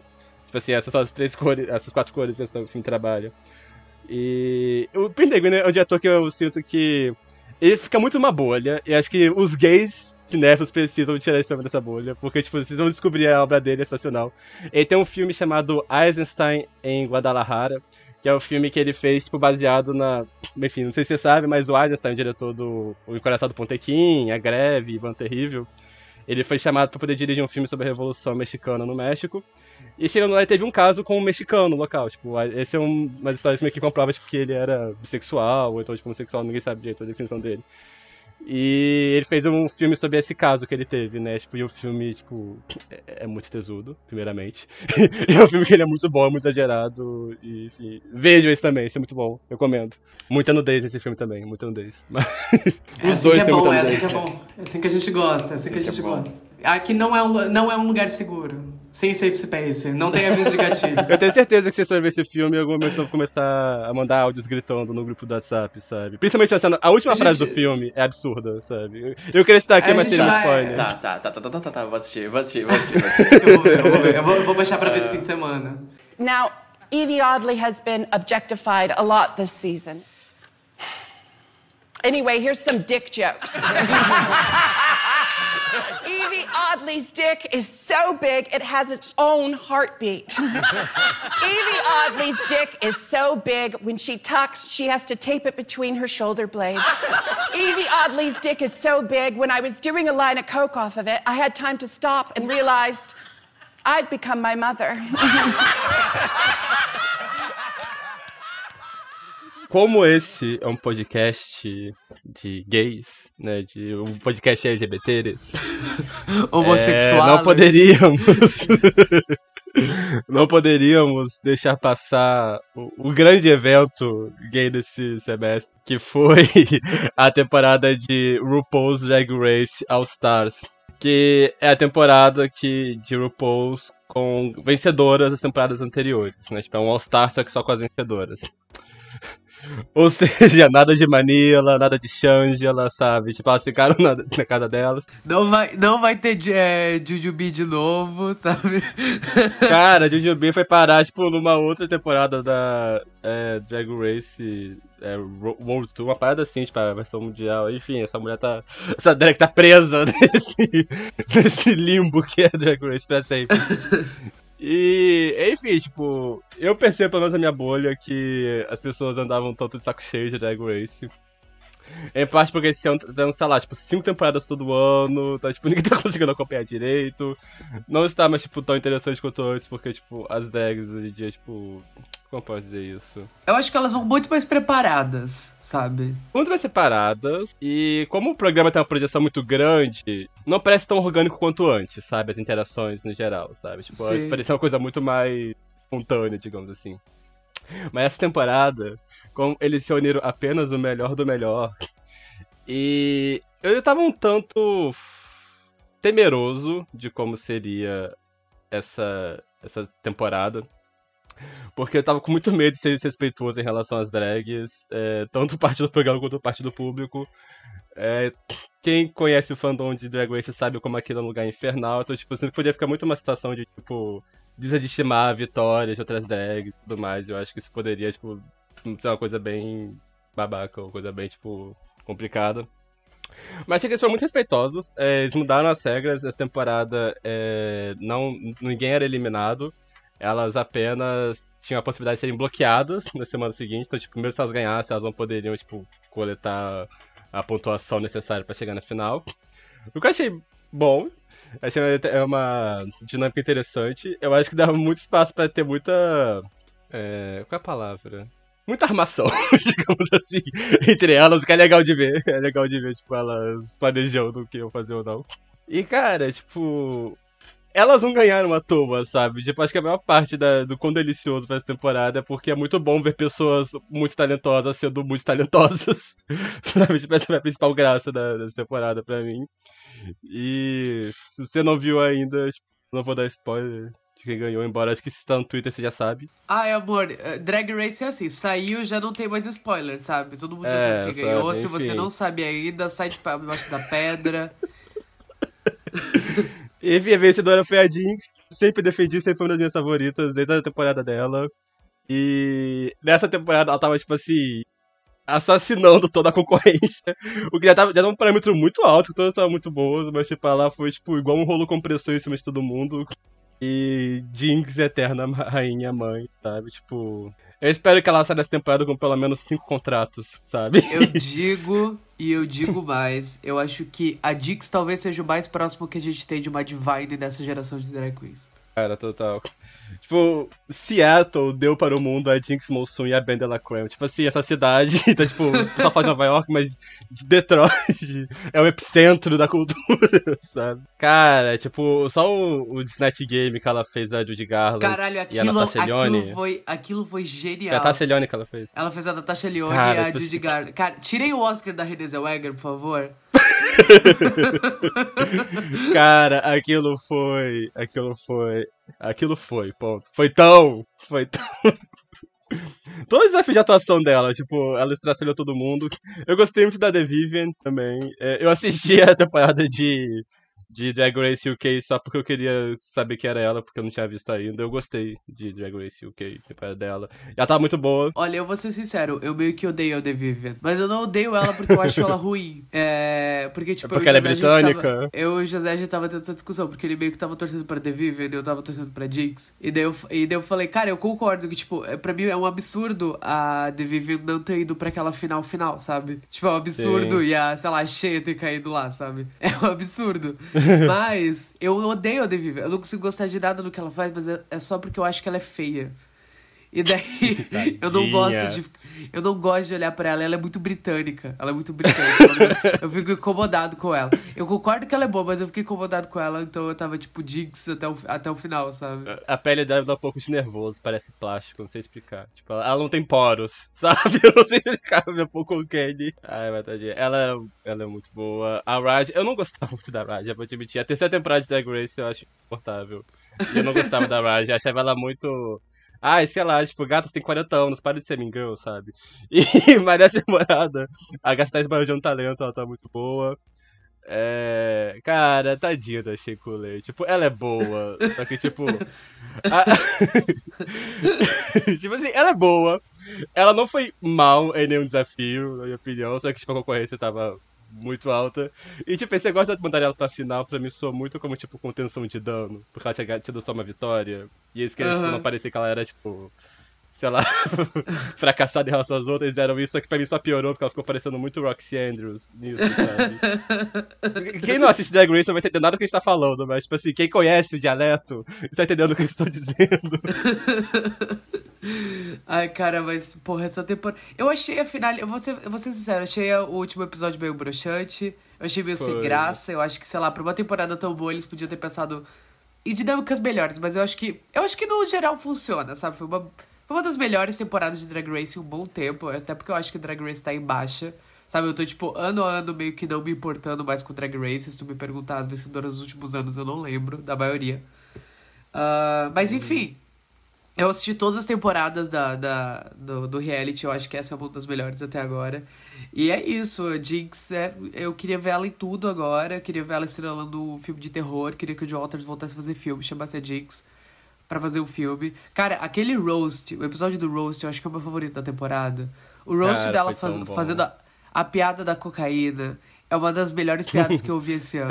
É tão bom. Eu tive que pausar o episódio porque eu tava chorando de rir daquilo. Aquilo é Cara, genial. Aquilo é genial. Aqui eu passei mal de rir. Foi.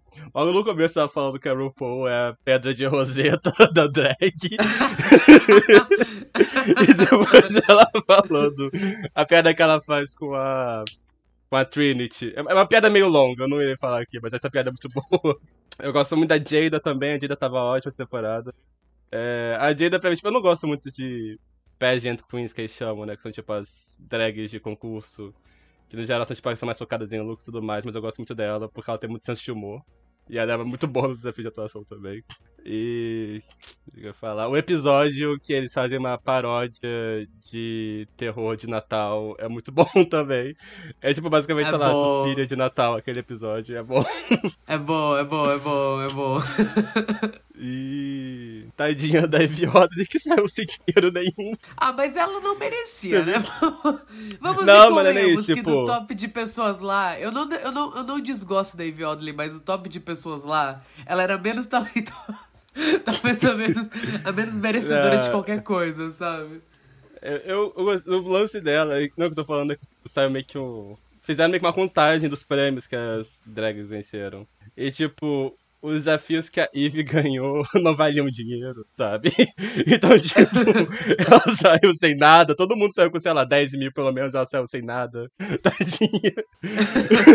Mas, enfim, Dicon sua eterna rainha sempre. Eu gosto que ela é muito. A mulher. Então, a de é muito bom. Tipo, ela ganhou uma temporada que tinha a Alaska, então, tipo, todo mundo falava que era uma vitória injusta. E, primeiramente, foda-se a Alaska. Segundo, é... Segundo, é, esse aí meio que provou que ela é sim a fodona. Ela é, ela tá- a drag dela tá muito mais polida hoje em dia. Ela continua tão talentosa quanto. E eu gosto que ela tem seu de humor pra isso. Ela falando que é a drag internacionalmente suportada. eu acho que ela tem seu de humor pra lidar com isso, que eu acho muito bom. Daddy loved this movie theater. He believed in this place. And in me. Your father wanted you to be an actress. This theater can work. I'll see to it personally. It's like Daddy always said. The show must go on. Então, pra finalizar o bloco de recomendações, eu vou seguir nessa linha do filmes que homossexuais vão ficar muito obcecados se assistirem. E eu quero comentar sobre um filme chamado All About Evil. Já é claramente um trocadilho com o clássico All About Eve, a malvada, Bette Davis. Ah, e é um filme que ele não é comentado o suficiente, mas ele foi comentado o suficiente na minha timeline pra eu lembrar de ir atrás dele. Foi basicamente isso. Eu acho que ele completou. Eu não sei, aconteceu alguma coisa comemorativa dele, não sei se ele completou aniversário. Não, ele entrou no Shudder. Ele entrou no. Shudder. Ah, foi isso, foi isso. Aí eu vi, sei lá, umas duas, três pessoas na minha timeline eh, falando sobre filme. E daí eu fui pesquisar um pouco sobre. Eu fiquei, ok, vou baixar. Quero saber sobre o que, que é isso. E com 20 minutos de filme, eu já loguei ele com 5 estrelas no, Letterboxd. Eu já quero começar assim. eu já quero começar assim. Esse filme. Só assim, meninas intensas É, online. meninas intensas. Cara, esse filme, esse filme, ele, ele é dirigido por uma. É mu- isso é muito nichado. Ele é dirigido por uma drag queen chamada Peaches Christ. E ela. Ela? Tá brincando? Sério? Sério. Eu não sei quem é. É aquela que aparece no documentário do Hora do Pesadelo 2. Ah, tá, eu sei quem é. Que tá, já eu sei retweetou a é. gente uma vez, inclusive, lembra? Eu sei quem é ela, lendinha, lendinha. ela é Lenda. Ela, tipo, ela, ela é muito nichada, ela, ela é uma drag queen que é super fã de terror e ela tipo, é meio que uma rainha de, do, dos Midnight Movies de São Francisco, sabe? Ela apresenta sessões de, de, no meio- de meia-noite com filmes de terror super escabrosos e tal, enfim. É, e é, esse filme segue uma personagem interpretada pela Natasha Lyonne, já começa assim. Esse, o elenco desse filme é insano. Eu vou, eu vou revelando na medida que eu vou contando a história do filme. a personagem da Natasha Lyonne, Debbie, ela faz. Ela é a filha de um cara que tinha um, um cinema antigo em São Francisco. E o pai dela era apaixonadíssimo pelo, pelo cinema, pelo teatro, e eles, eles, eles tinham uma conexão muito forte entre si. Ah, e a mãe dela é uma megera, nunca gostou da menina, sempre humilhou ela. O filme já começa basicamente com a apresentação dela pequena de Mágico de Oz, e a mãe dela tá fantasiada da a bruxa má oeste, sabe? Toda pintada de verde. Já começa assim. O filme é camp pra caralho. Ah, e daí, quando ela cresce, o pai dela falece. E ela tem muita dificuldade de lidar com isso. E ela tá presa num emprego que ela não quer. Ela tá trabalhando como bibliotecária. E ela quer reabrir o cinema do pai dela. E fazer ele ficar com, ter sucesso de novo, assim como ele tinha, sei lá, 20 anos atrás, né? A questão é que a mãe dela quer vender o cinema, porque ela não se importa, e a Debbie acaba assassinando a mãe dela. Só que todo assassinato é gravado pelas câmeras de segurança e ela acidentalmente exibe o assassinato durante uma sessão de Blood Feast. Esse filme faz muito, esse filme faz muita homenagem aos filmes do o Rusher Gordon Lewis. O Rusher Gordon Lewis. Esse, esse filme faz muitas homenagens a esse filme. Esse filme é um, é um splatter, basicamente. O assassinato é exibido dentro de uma sessão do cinema, só que a galera acha que é um curta especial que eles estão fazendo pra vender eh, e chamar a atenção do público, né?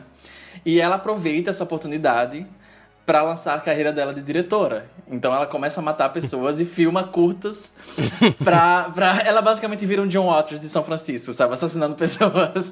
Esse filme também tem muitas homenagens ao, ao, ao John Waters. Ela virou basicamente o Pepinton dirigido por uma drag, sabe? É, é, é exatamente isso. Cara, e é tipo, eu fiquei obcecado. O primeiro, o primeiro curta que ela faz deliberadamente, assim, tipo, ok, vamos matar uma pessoa e filmar isso e exibir. Ela tá com uma roupa meio vitoriana, meio Maria Antonieta, sabe? E tem uma cena envolvendo uma, uma guilhotina. Só que essa cena não vai da maneira que você acha que ela vai acontecer. E foi nesse momento que eu loguei o filme com 5 estrelas no Letterboxd. E eu não me arrependi porque o filme é muito bom. Ele é muito camp, ele é muito plástico, ele é muito escroto. Ele é literalmente se o John Waters dirigisse um slasher. Ele é meio que o Cecil B. Demented do terror. É, é exatamente a melhor definição que eu poderia dar a esse filme. Ele é muito Ok, engraçado. vendeu. Ele é muito Vendeu, vou ele é. Você vai assistir. Cara, eu tava assistindo esse filme e eu fiquei, os meninos eles vão ficar obcecados por esse filme. Essa recomendação não é só pra você, ouvinte de esqueletos. Eu tô recomendando o filme pros meninos também. E eu, eu, eu tô ansioso pra ver quando eles assistirem, o que eles vão ficar obcecados, sei lá, um mês também por esse filme. E só pra vocês terem uma noção, o elenco desse filme é insano. A Natasha Lyonne faz a protagonista, né? Que, inclusive, eu acho que uma das melhores coisas que eu gosto desse filme, que eu acho muito queer, é que quando ela vira diretora, ela começa a corrigir as pessoas que chamam ela de Deb, de Deborah, porque o nome dela não é Deborah, é Deborah. E eu achei isso muito queer. eu achei isso muito queer, sabe? Ela fica cada vez mais Deborah. arrogante, sabe? Eu achei. Eu Mas achei é claro incrível. que uma drag queen dirigiu Não é? Não é? É o tipo de piada que só uma passiva tóxica Não é? sabe? Exatamente, sabe? Exatamente. As piadas da Trixie Mattel. assim, Daí no elenco do filme ainda tem a Mink Stoll, né? Que era uma colaboradora frequente do John Walters. Ela tá nesse filme, ela tá muito engraçada. Tem a Elvira. A Elvira tá nesse filme, a Cassandra Peterson. Ela não tá tipo, fantasiada como Elvira, ela tá fazendo uma personagem própria.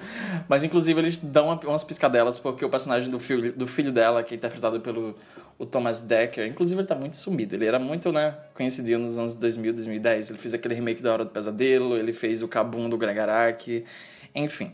Ele tá tendo o comeback dele agora. Ele tá fazendo uma série, dirigindo filme. Ai, tudo, tudo. Comeback do Lenda. Feliz pela É. lenda. Ele sabe? faz o filho da Elvira, e daí tem uma cena que a, a Elvira, a mãe dele, chega no quarto pra conversar e tal. E daí é, ele fala: Mãe, eu tô apaixonada por uma mulher mais velha. E daí ela olha pro post na parede, é um post da Elvira. É aquele post, é aquele post do, do banho de lua, sabe? E, e ela literalmente olhando pro post da Elvira. É muito camp, muito camp. Mas sério, esse filme é muito bom. Esse filme é ridículo. Esse filme é feito pra homossexuais, mórbidos, ouvintes dos esqueletos do armário, sabe? Todo mundo vai ficar obcecado por esse filme, então vão atrás. Eu já queria ver esse já. Se eu não me engano, eles comentam sobre esse filme na, em Drácula em algum momento. Então eu já vou ficar curioso por causa muito disso. Bom, é muito bom. Cara, tem todo um plot do, do desse personagem do Thomas Decker, que ele é tipo obcecado por filmes de terror, etc. E daí a professora dele na escola acha que ele vai ser um, um atirador que vai chegar a qualquer momento e matar todo mundo, sabe? Ai, eu tive uma professora na faculdade que me chamou de anormal uma vez, porque eu sou obcecado por filme de terror.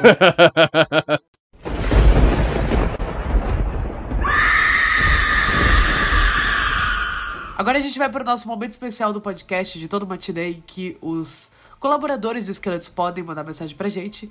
E esse primeiro áudio que a gente recebeu é do Thiago de Páscoa. Thiago, você é um querido. Um beijo, saudade de ter Twitter pra falar com você. Thiago, é um- Thiago é muito querido, Thiago. tu conhece ele? Qual que é o user no Twitter? Porque capaz eu conhecer, mas não saber Ah, não sei, mas se tu ver a cara dele, você vai lembrar. de nome. Porque, sei lá, tipo, as pessoas mandam áudio pra gente, só que, sei lá, o usuário é tipo. Ah. Sei lá, Franken Twinks, não sei, sabe? tipo, eu não tenho como saber quem é. Olá meninos, aqui é o Thiago de Páscoa, a peituda carismática mais feliz em poder colaborar com o projeto. É, primeiro gostaria de afirmar que o podcast foi bem importante para o meu entretenimento durante a quarentena e agradeço por terem criado ele e, enfim, continua até o momento. É, segundo, eu me diverti horrores com episódios de Suspiria. Eu sempre soube que seria um entretenimento de qualidade. e todas as perguntas anônimas e enchendo o saco sobre o episódio e sobre o tópico no Curious Cat do Luiz valeu a pena, tá? Foram pagas, foi maravilhoso. Ah, e Foi terceiro, você, grudando no garoto. tópico Suspiria. Álvaro, uma perguntinha pra você. É como você sempre você alfinetava muito o Suspira do Guadagnino no Twitter e depois de um tempo você parou com o tópico e não se falava mais. É, Eu queria saber como você se sentiu depois de tanto tempo sem falar sobre, pelo menos publicamente no Twitter, como foi botar pra fora no episódio, eu me senti lavado. Eu senti a minha alma lavada com todas as palavras que você falou naquele episódio. Incrível. Ah, a segunda pergunta que eu tenho, João, eu gosto muito das suas artes, acho lindíssimas. E é uma pergunta só pra saber qual foi o pôster que você criou, fanart, que você mais gostou de ter feito e do resultado externo. E da capa, eu acho linda as capas do podcast. E a última pergunta pro Luiz. É, nossa filha legítima da ContraPoints com a Jenny Nixon. É, Nossa! Vai haver algum outro vídeo no YouTube? Porque eles eram muito legais, cara. Eles eram muito legais. O vídeo de Crepúsculo é muito bom. E o vídeo de Amor de Mãe também, tá? O do. Eu, eu não esqueci o outro vídeo, mas era um vídeo sobre provando alguma coisa do BTS. Hum, enfim. Ah. É, vai haver outro vídeo? É isso, gente. Obrigado por me escutarem. Beijos. Ai, que fofo. Beijo, beijo, querido. Beijo. Eu não sei reagir a elogios. Ah, ah, nossa, muito obrigado, querido. Primeiramente, fico muito feliz de saber que é, a gente foi, tipo, acompanhou você durante esse período de quarentena. A gente recebe algumas mensagens assim, eu realmente fico muito feliz em saber disso. Foi um período muito complicado pra todo mundo e o podcast me ajudou muito também. Fico feliz de saber que ele ajudou as pessoas também, né? Tipo, da companhia nesse momento. Segundo, então, eu parei de falar do suspeito do Guadagnino no Twitter. É, primeiramente porque vários amigos meus gostam desse filme, então algumas pessoas ficavam ofendidas. E depois eu fiquei só de saco cheio também, até de falar mal. e. Ah, mas sei lá, tipo, ela vou minha alma ficar falando mal daí durante, sei lá, 30 minutos. E ainda receber pra isso, sabe? Tipo, uau, que bom. Vivendo o sonho. Mas sei lá, tipo, que bom que as pessoas gostaram desse episódio. Tava com receio de, sei lá, receber ameaça de morte, receber uma cabeça de cavalo na minha cama um dia desse quando eu acordasse. A gente já tava meio calejado por causa do de Pânico 5, sabe? é, é, Provoke Society, sabe? é. Eu. Nossa, tem vários posts que eu tenho um certo carinho e dado o contexto quando eu fiz eles e tal. É, mas eu acho que eu diria talvez o do. Eu fiz um post de Um Lugar Silencioso, parte 2, é, antes da pandemia, que é aquele post que tem o, a lâmpadazinha vermelha, e, enfim. E chegou no John Krasinski, acho que foi uma das primeiras vezes que alguém grande respondeu os meus posts e eu, eu lembro que eu fiquei muito feliz. É, eu tenho um carinho muito grande também pelos posts que eu fiz especial pro, pro Rua do Medo. Eu fiz um para cada filme ano passado e todo o elenco interagiu bastante com os posts e compartilhou e deu um engajamento do caralho pra minha conta que era muito pequena. Ainda é pequena, mas era mais pequena naquela época. Eu acho que foi a primeira projeção assim grande que eu tive e foi muito legal. É, e o terceiro talvez tenha sido o pôster que eu fiz no começo do ano eu recriei o pôster original de Pânico com o elenco do novo filme e foi um pôster que eu fiz é, depois de um tempo que eu já estava pensando em parar de, de fazer posters, enfim, por vários motivos pessoais, e eu estava já pensando em desistir. E eu fiz esse pôster meio que completamente sem nenhuma pretensão e é, o Jack Quaid compartilhou e daí deu de novo uma projeção muito grande pro pôster e eu acho que acabou sendo meio que um salva-vidas para minha conta e para minha vontade, esse lado meio artístico, design, de continuar fazendo posters e desde então eu tô muito feliz e muito criativo e fazendo bastante, que me deixa muito feliz, porque eu gosto muito de fazer essas artes. Então eu acho que esses são alguns dos posters que eu mais considero especiais nesse sentido. E obrigado de novo. Bom, e a minha, é, eu, eu fiz o canal do YouTube porque eu tava muito entediado durante a, a quarentena, basicamente. Então, eu não sei se algum. Eu, te, eu tive muitas ideias para voltar com o canal do YouTube e fazer mais, tipo, video essays e coisa assim. Um deles, é, o nome era Manifesto Riverdale. E eu comecei a, a roteirizar um vídeo explicando por que Riverdale era a, é a série mais. É a melhor série de televisão já feita. Mas, tipo, eu meio que deixei, acabei deixando de lado, eu nunca voltei. E eu sempre fico pensando, ah, eu queria voltar a fazer vídeo essay porque era divertido. E quem sabe no final de Pantanal eu faço alguma análise mais complexa de Pantanal? Eu não sei. Mas é, que bom que você gosta deles. Eles estão lá pra posterioridade. Quem, quem quiser ir me ver bêbado falando, porque eu, eu gravava alcoolizado, bêbado falando de Crepúsculo e falando da novela, falando mal do, do final da novela de Amor de Mãe, pode ir lá. E tem um vídeo meu Sempre provando. uma boa ideia. e tem um vídeo meu é, tomando o café do BTS. Então, quem quiser, procura no YouTube. Vocês vão encontrar fácil, assim. É, só, só procurando Crepúsculo, você já, já acha meu canal. O título é Crepúsculo, tipo, queda e renascimento, alguma coisa assim, sabe? Tipo, início, queda e renascimento, enfim. Mas não, eu não pretendo voltar com o canal no YouTube tão cedo. Se eu voltar, vai ser quando eu tiver é, muito dinheiro e puder viver só disso. Sei lá, querer o Felipe Neto, assim. Dá muitos trabalhos o teu canal do YouTube. Você chegou a fazer do Amor de Mãe? Eu não lembrava disso. Eu fiz, eu Eu tenho- lembro eu dos tenho- planos. Eu, lembro Eu dos tenho um planos. episódio de uma hora de Amor de Mãe, que sou eu do lado de um quadro da Regina Casé, bebendo um gin tônica e falando, bom, né? Não foi muito bom, não. Durante uma hora. Você ainda tem o quadro da Regina Casé, você deixou pra trás na mudança. Menina, eu ainda tenho, tá aqui. tá aí achar- olhando. Não, tá. O olhar do tá. vigia. Cara, eu só não vou procurar agora porque eu não tenho certeza se tá onde eu acho que tá. Mas eu ainda tenho o quadro da Regina Casé e Amor de Mãe. eu não tenho coragem de tirar aquilo de lá, sabe? Eu vou- ainda vou pendurar na minha parede aquilo. E o próximo áudio, na verdade, é de um dos nossos colaboradores, mas do site do Esqueletos no Armário. Não é de um ouvinte. É do Yuri, que se você acompanha Ah, o do site do Yuri. Esqueletos no Armário, é o Yuri. Ele mesmo. se você acompanha o site do Esqueletos no Armário, você já leu provavelmente muitos dos textos do Yuri lá. Ele escreve muito bem. E ele é a única pessoa, acho que eu conheço, que assistiu a série do Resident Evil. E. Caralho, eu essa falei, série. eu falei, Yuri, grava um áudio pra mim falando da série do Resident Evil pra gente tocar no esqueleto, só pra gente ter uma opinião sobre a série. E daí ele me mandou. e a gente vai ouvir agora. Oi, pessoal. Aqui é o Yuri Célico e a Mila Jovovich, de Vestidinho Vermelho, me fez homossexual.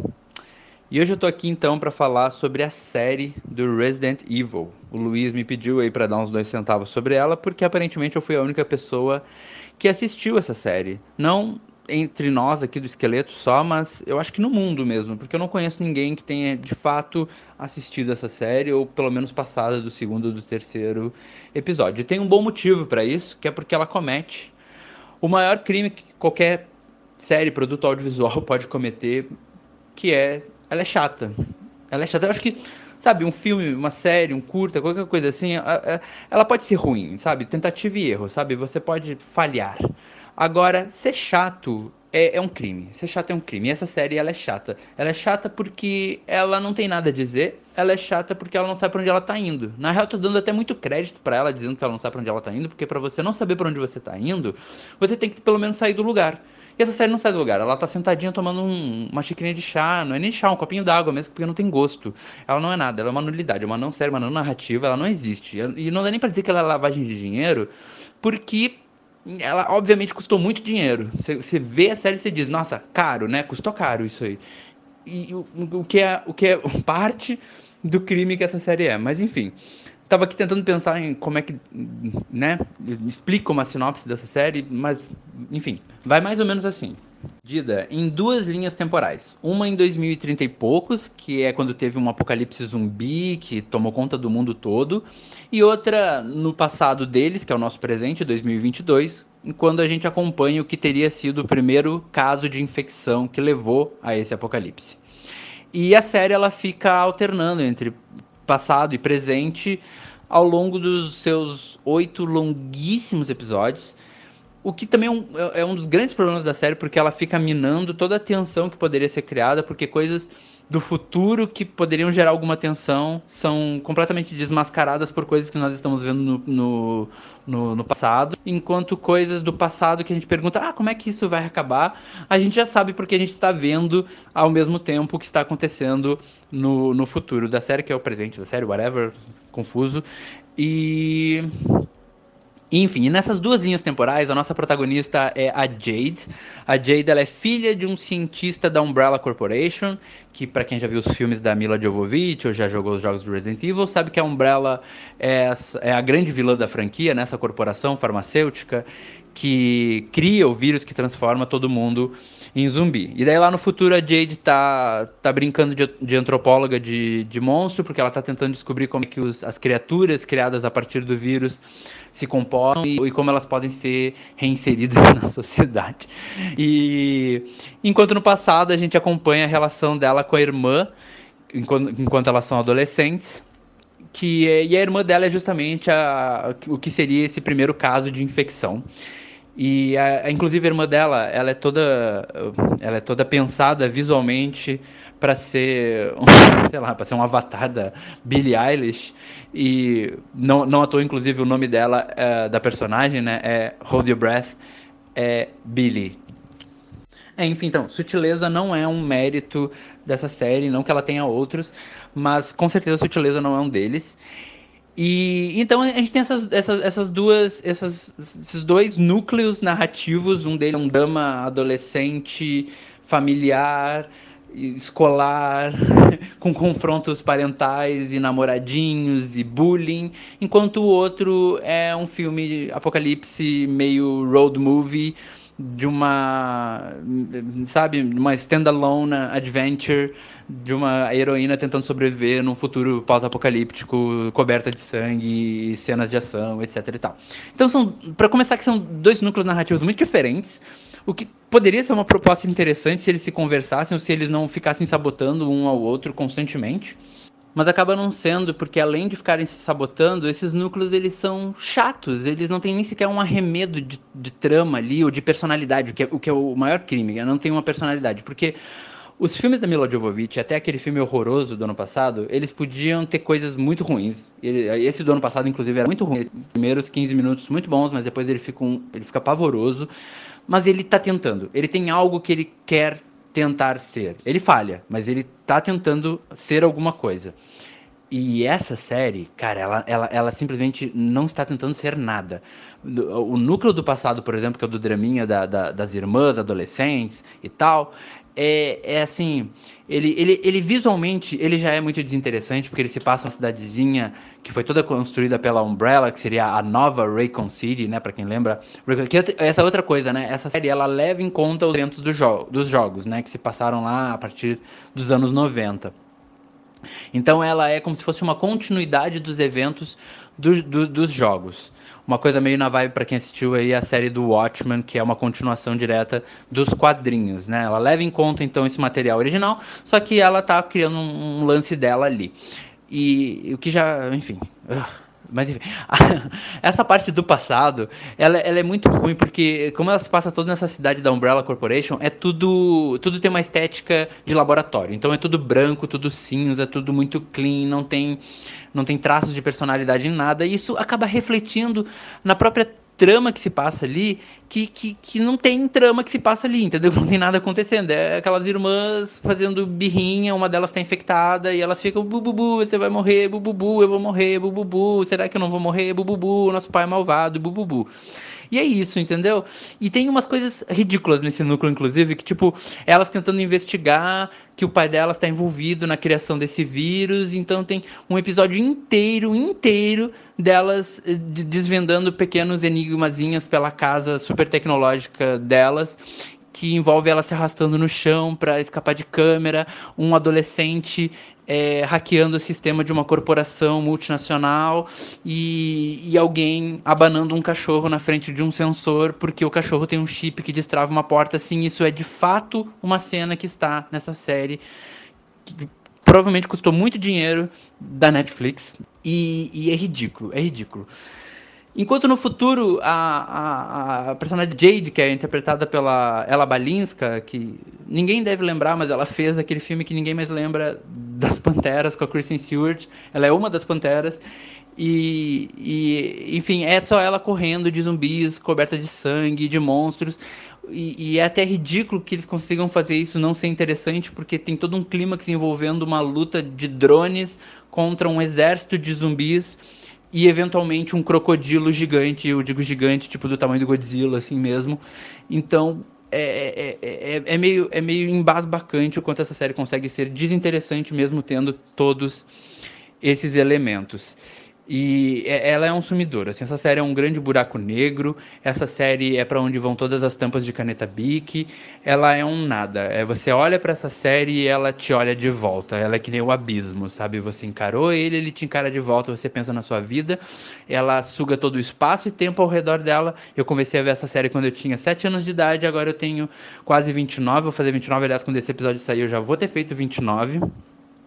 Tenho duas graduações, tive uns quatro relacionamentos aí que duraram algum tempo, foram legal e tal. E eu não sei onde é que minha vida foi parar. Eu tava vendo essa série e, e ela sugou a minha vida. Entendeu? Passaram-se 30 anos e eu tô aqui, tô assistindo essa série da Netflix que ela nem sequer se preocupou em divulgar.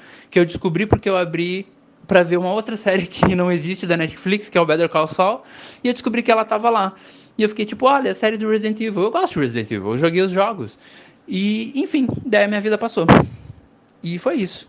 E eu, eu me considero um pouco de herói por ter terminado assim. Eu terminei porque o Luiz me pediu para gravar aqui, dizer o que, o que eu tinha achado da série. E eu considero, me considero assim um, um sei lá, um sobrevivente. Sou um sobrevivente do, do apocalipse que é essa série do Resident Evil. É isso, eu tô meio catatônico aqui, porque eu acabei de, de terminar o último episódio tem um gancho para uma segunda temporada, porque obviamente tem. Mas eu espero que ela morra. Espero que ela, ela, ela, com certeza vai ser cancelada. Ela, ela, ela, ela é uma série muito cara. Você consegue ver que ela é uma série que custou muito dinheiro. Porque tem muitos cenários, muitos efeitos visuais, muito figurante. E, e eu não sei, eu não sei como ela acabou sendo esse, esse grande poço de nada. Uau! Cara, um depoimento forte. Primeiramente, eu tô meio que morrendo com o estado meio maníaco do Yuri nesses áudios. Mas é, eu não vi essa série. Eu assisti o primeiro episódio dessa série. Eu não achei tão interessante para continuar assistindo, mas sei lá, sete horas. Então, mas eu tenho uma coisa para comentar. Era algo que eu me peguei pensando enquanto eu assisti esse piloto, muito curioso, diga-se de passagem. Talvez não tão curioso assim, mas é, é que teoricamente falando, Resident Evil tá se provando ser uma franquia de jogos quase inadaptável para os cinemas, porque nada dá certo. E eu adoro a franquia original da Mila Jovovich, Super Camp. Não são boas adaptações, mas são filmes que funcionam por suas particularidades.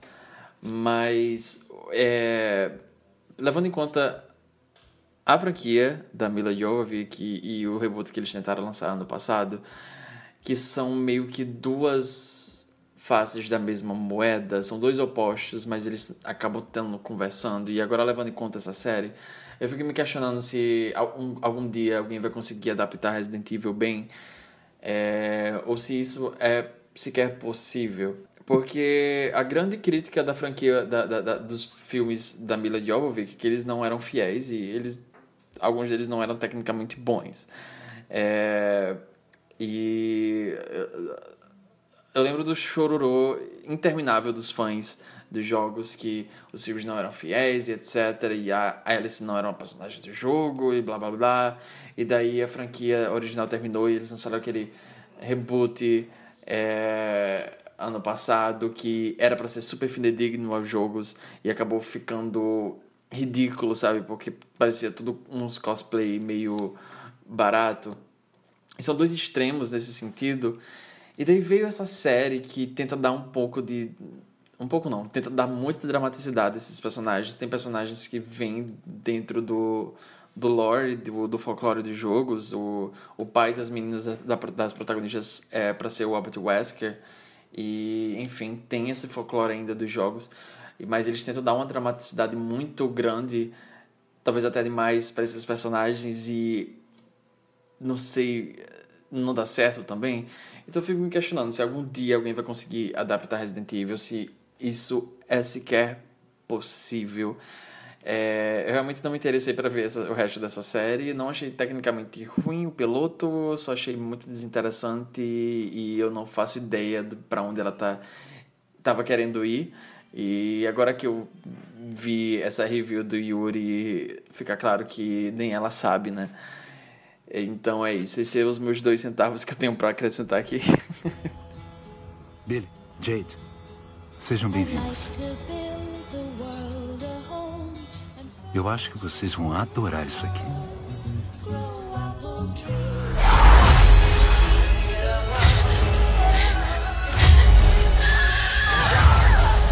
Bom, pessoal, e esse foi o nosso Batidê. Eu espero que vocês tenham gostado. Esse é o Esqueletos do Armário, o seu podcast de horror queer, criado por Via Dias Mórbidos. É, você pode seguir a gente em qualquer rede social com arroba esqueletos gays, conferir o nosso site, que é esqueletosdoarmário.com, e você também pode apoiar o nosso projeto no apoia.se. E agora um momentinho de agradecimento aos nossos apoiadores lá no Apoia-se. Então, um beijo, um abraço, um cheiro na Letícia Gonçalves, no Leonardo Molina de Paula, na Ramona Maria Alves Fontinelli, na Maísa Bernardo, no Igor Pinheiro Pereira dos Santos, no Valdir Júnior, no Marco Gondim, da Juliana Lima, no Yuro Vieira, na Isadora Crespo, na Cristiane de Souza Fernandes Salles, no Noah Tavares Bastos, na Marília Maria da Conceição Bezerra, na Marília Maria, na Marília Maria da Conceição Bezerra, Esse é trava-língua, Marília Maria. Marília, Marília Maria, sua mãe. Sua mãe quer me fuder, Marília. Manda um abraço pra ela, mas olha. ela foi querida. Mas olha, é um nome muito bonito. Marília Maria da Conceição Bezerra, é um nome forte. É bonito mesmo. É bonito, é bonito, Marília. Eu gostei do seu nome. É o nome que chega. É um, é um nome chique. É nome de madame, sabe? É nome de personagem da Cláudia Raia, novela das sete, sabe? Personagem do Manuel Carlos. Isso, isso. Um beijo, Marília. um beijo também pro Diogo Gregório Burilho, pro Micael Souza, pro Rafael Bacário, pro Charlie Júnior, pra Gabriela Cabral, pro Bruno Fedato Barbosa, pro Arthur Arcelino, pro Leonardo Cruz e pro José Spengler. É, e um beijo também pro Thiago e pro Yuri que mandaram áudio pra gente desse batidê. Um beijo, queridos. Até semana que vem. Eu espero que vocês tenham gostado. Um beijo, queridos. Tchau, gente. Muito obrigado pelo apoio de novo e obrigado por estar sempre nos aguentando semana a semana. Eu já falei várias vezes que eu não sei como é que vocês aguentam ouvir a gente, mas é, eu fico muito feliz desde já. E é isso. Um beijinho. Até a próxima semana.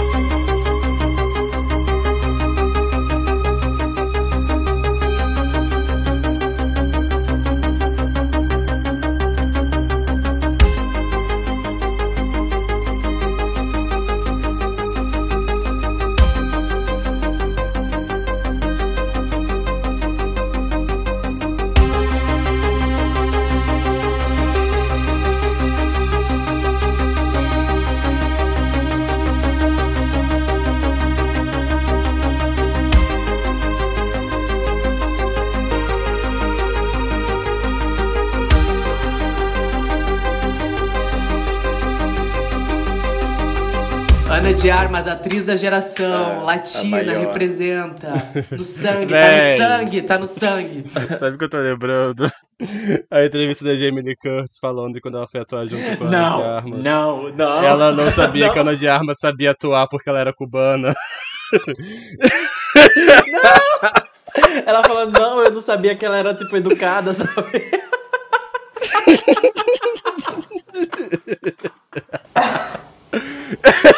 Você não você tinha visto isso? Eu, sim, eu não sabia disso, ela falou isso. Ela, ela, ela disse isso.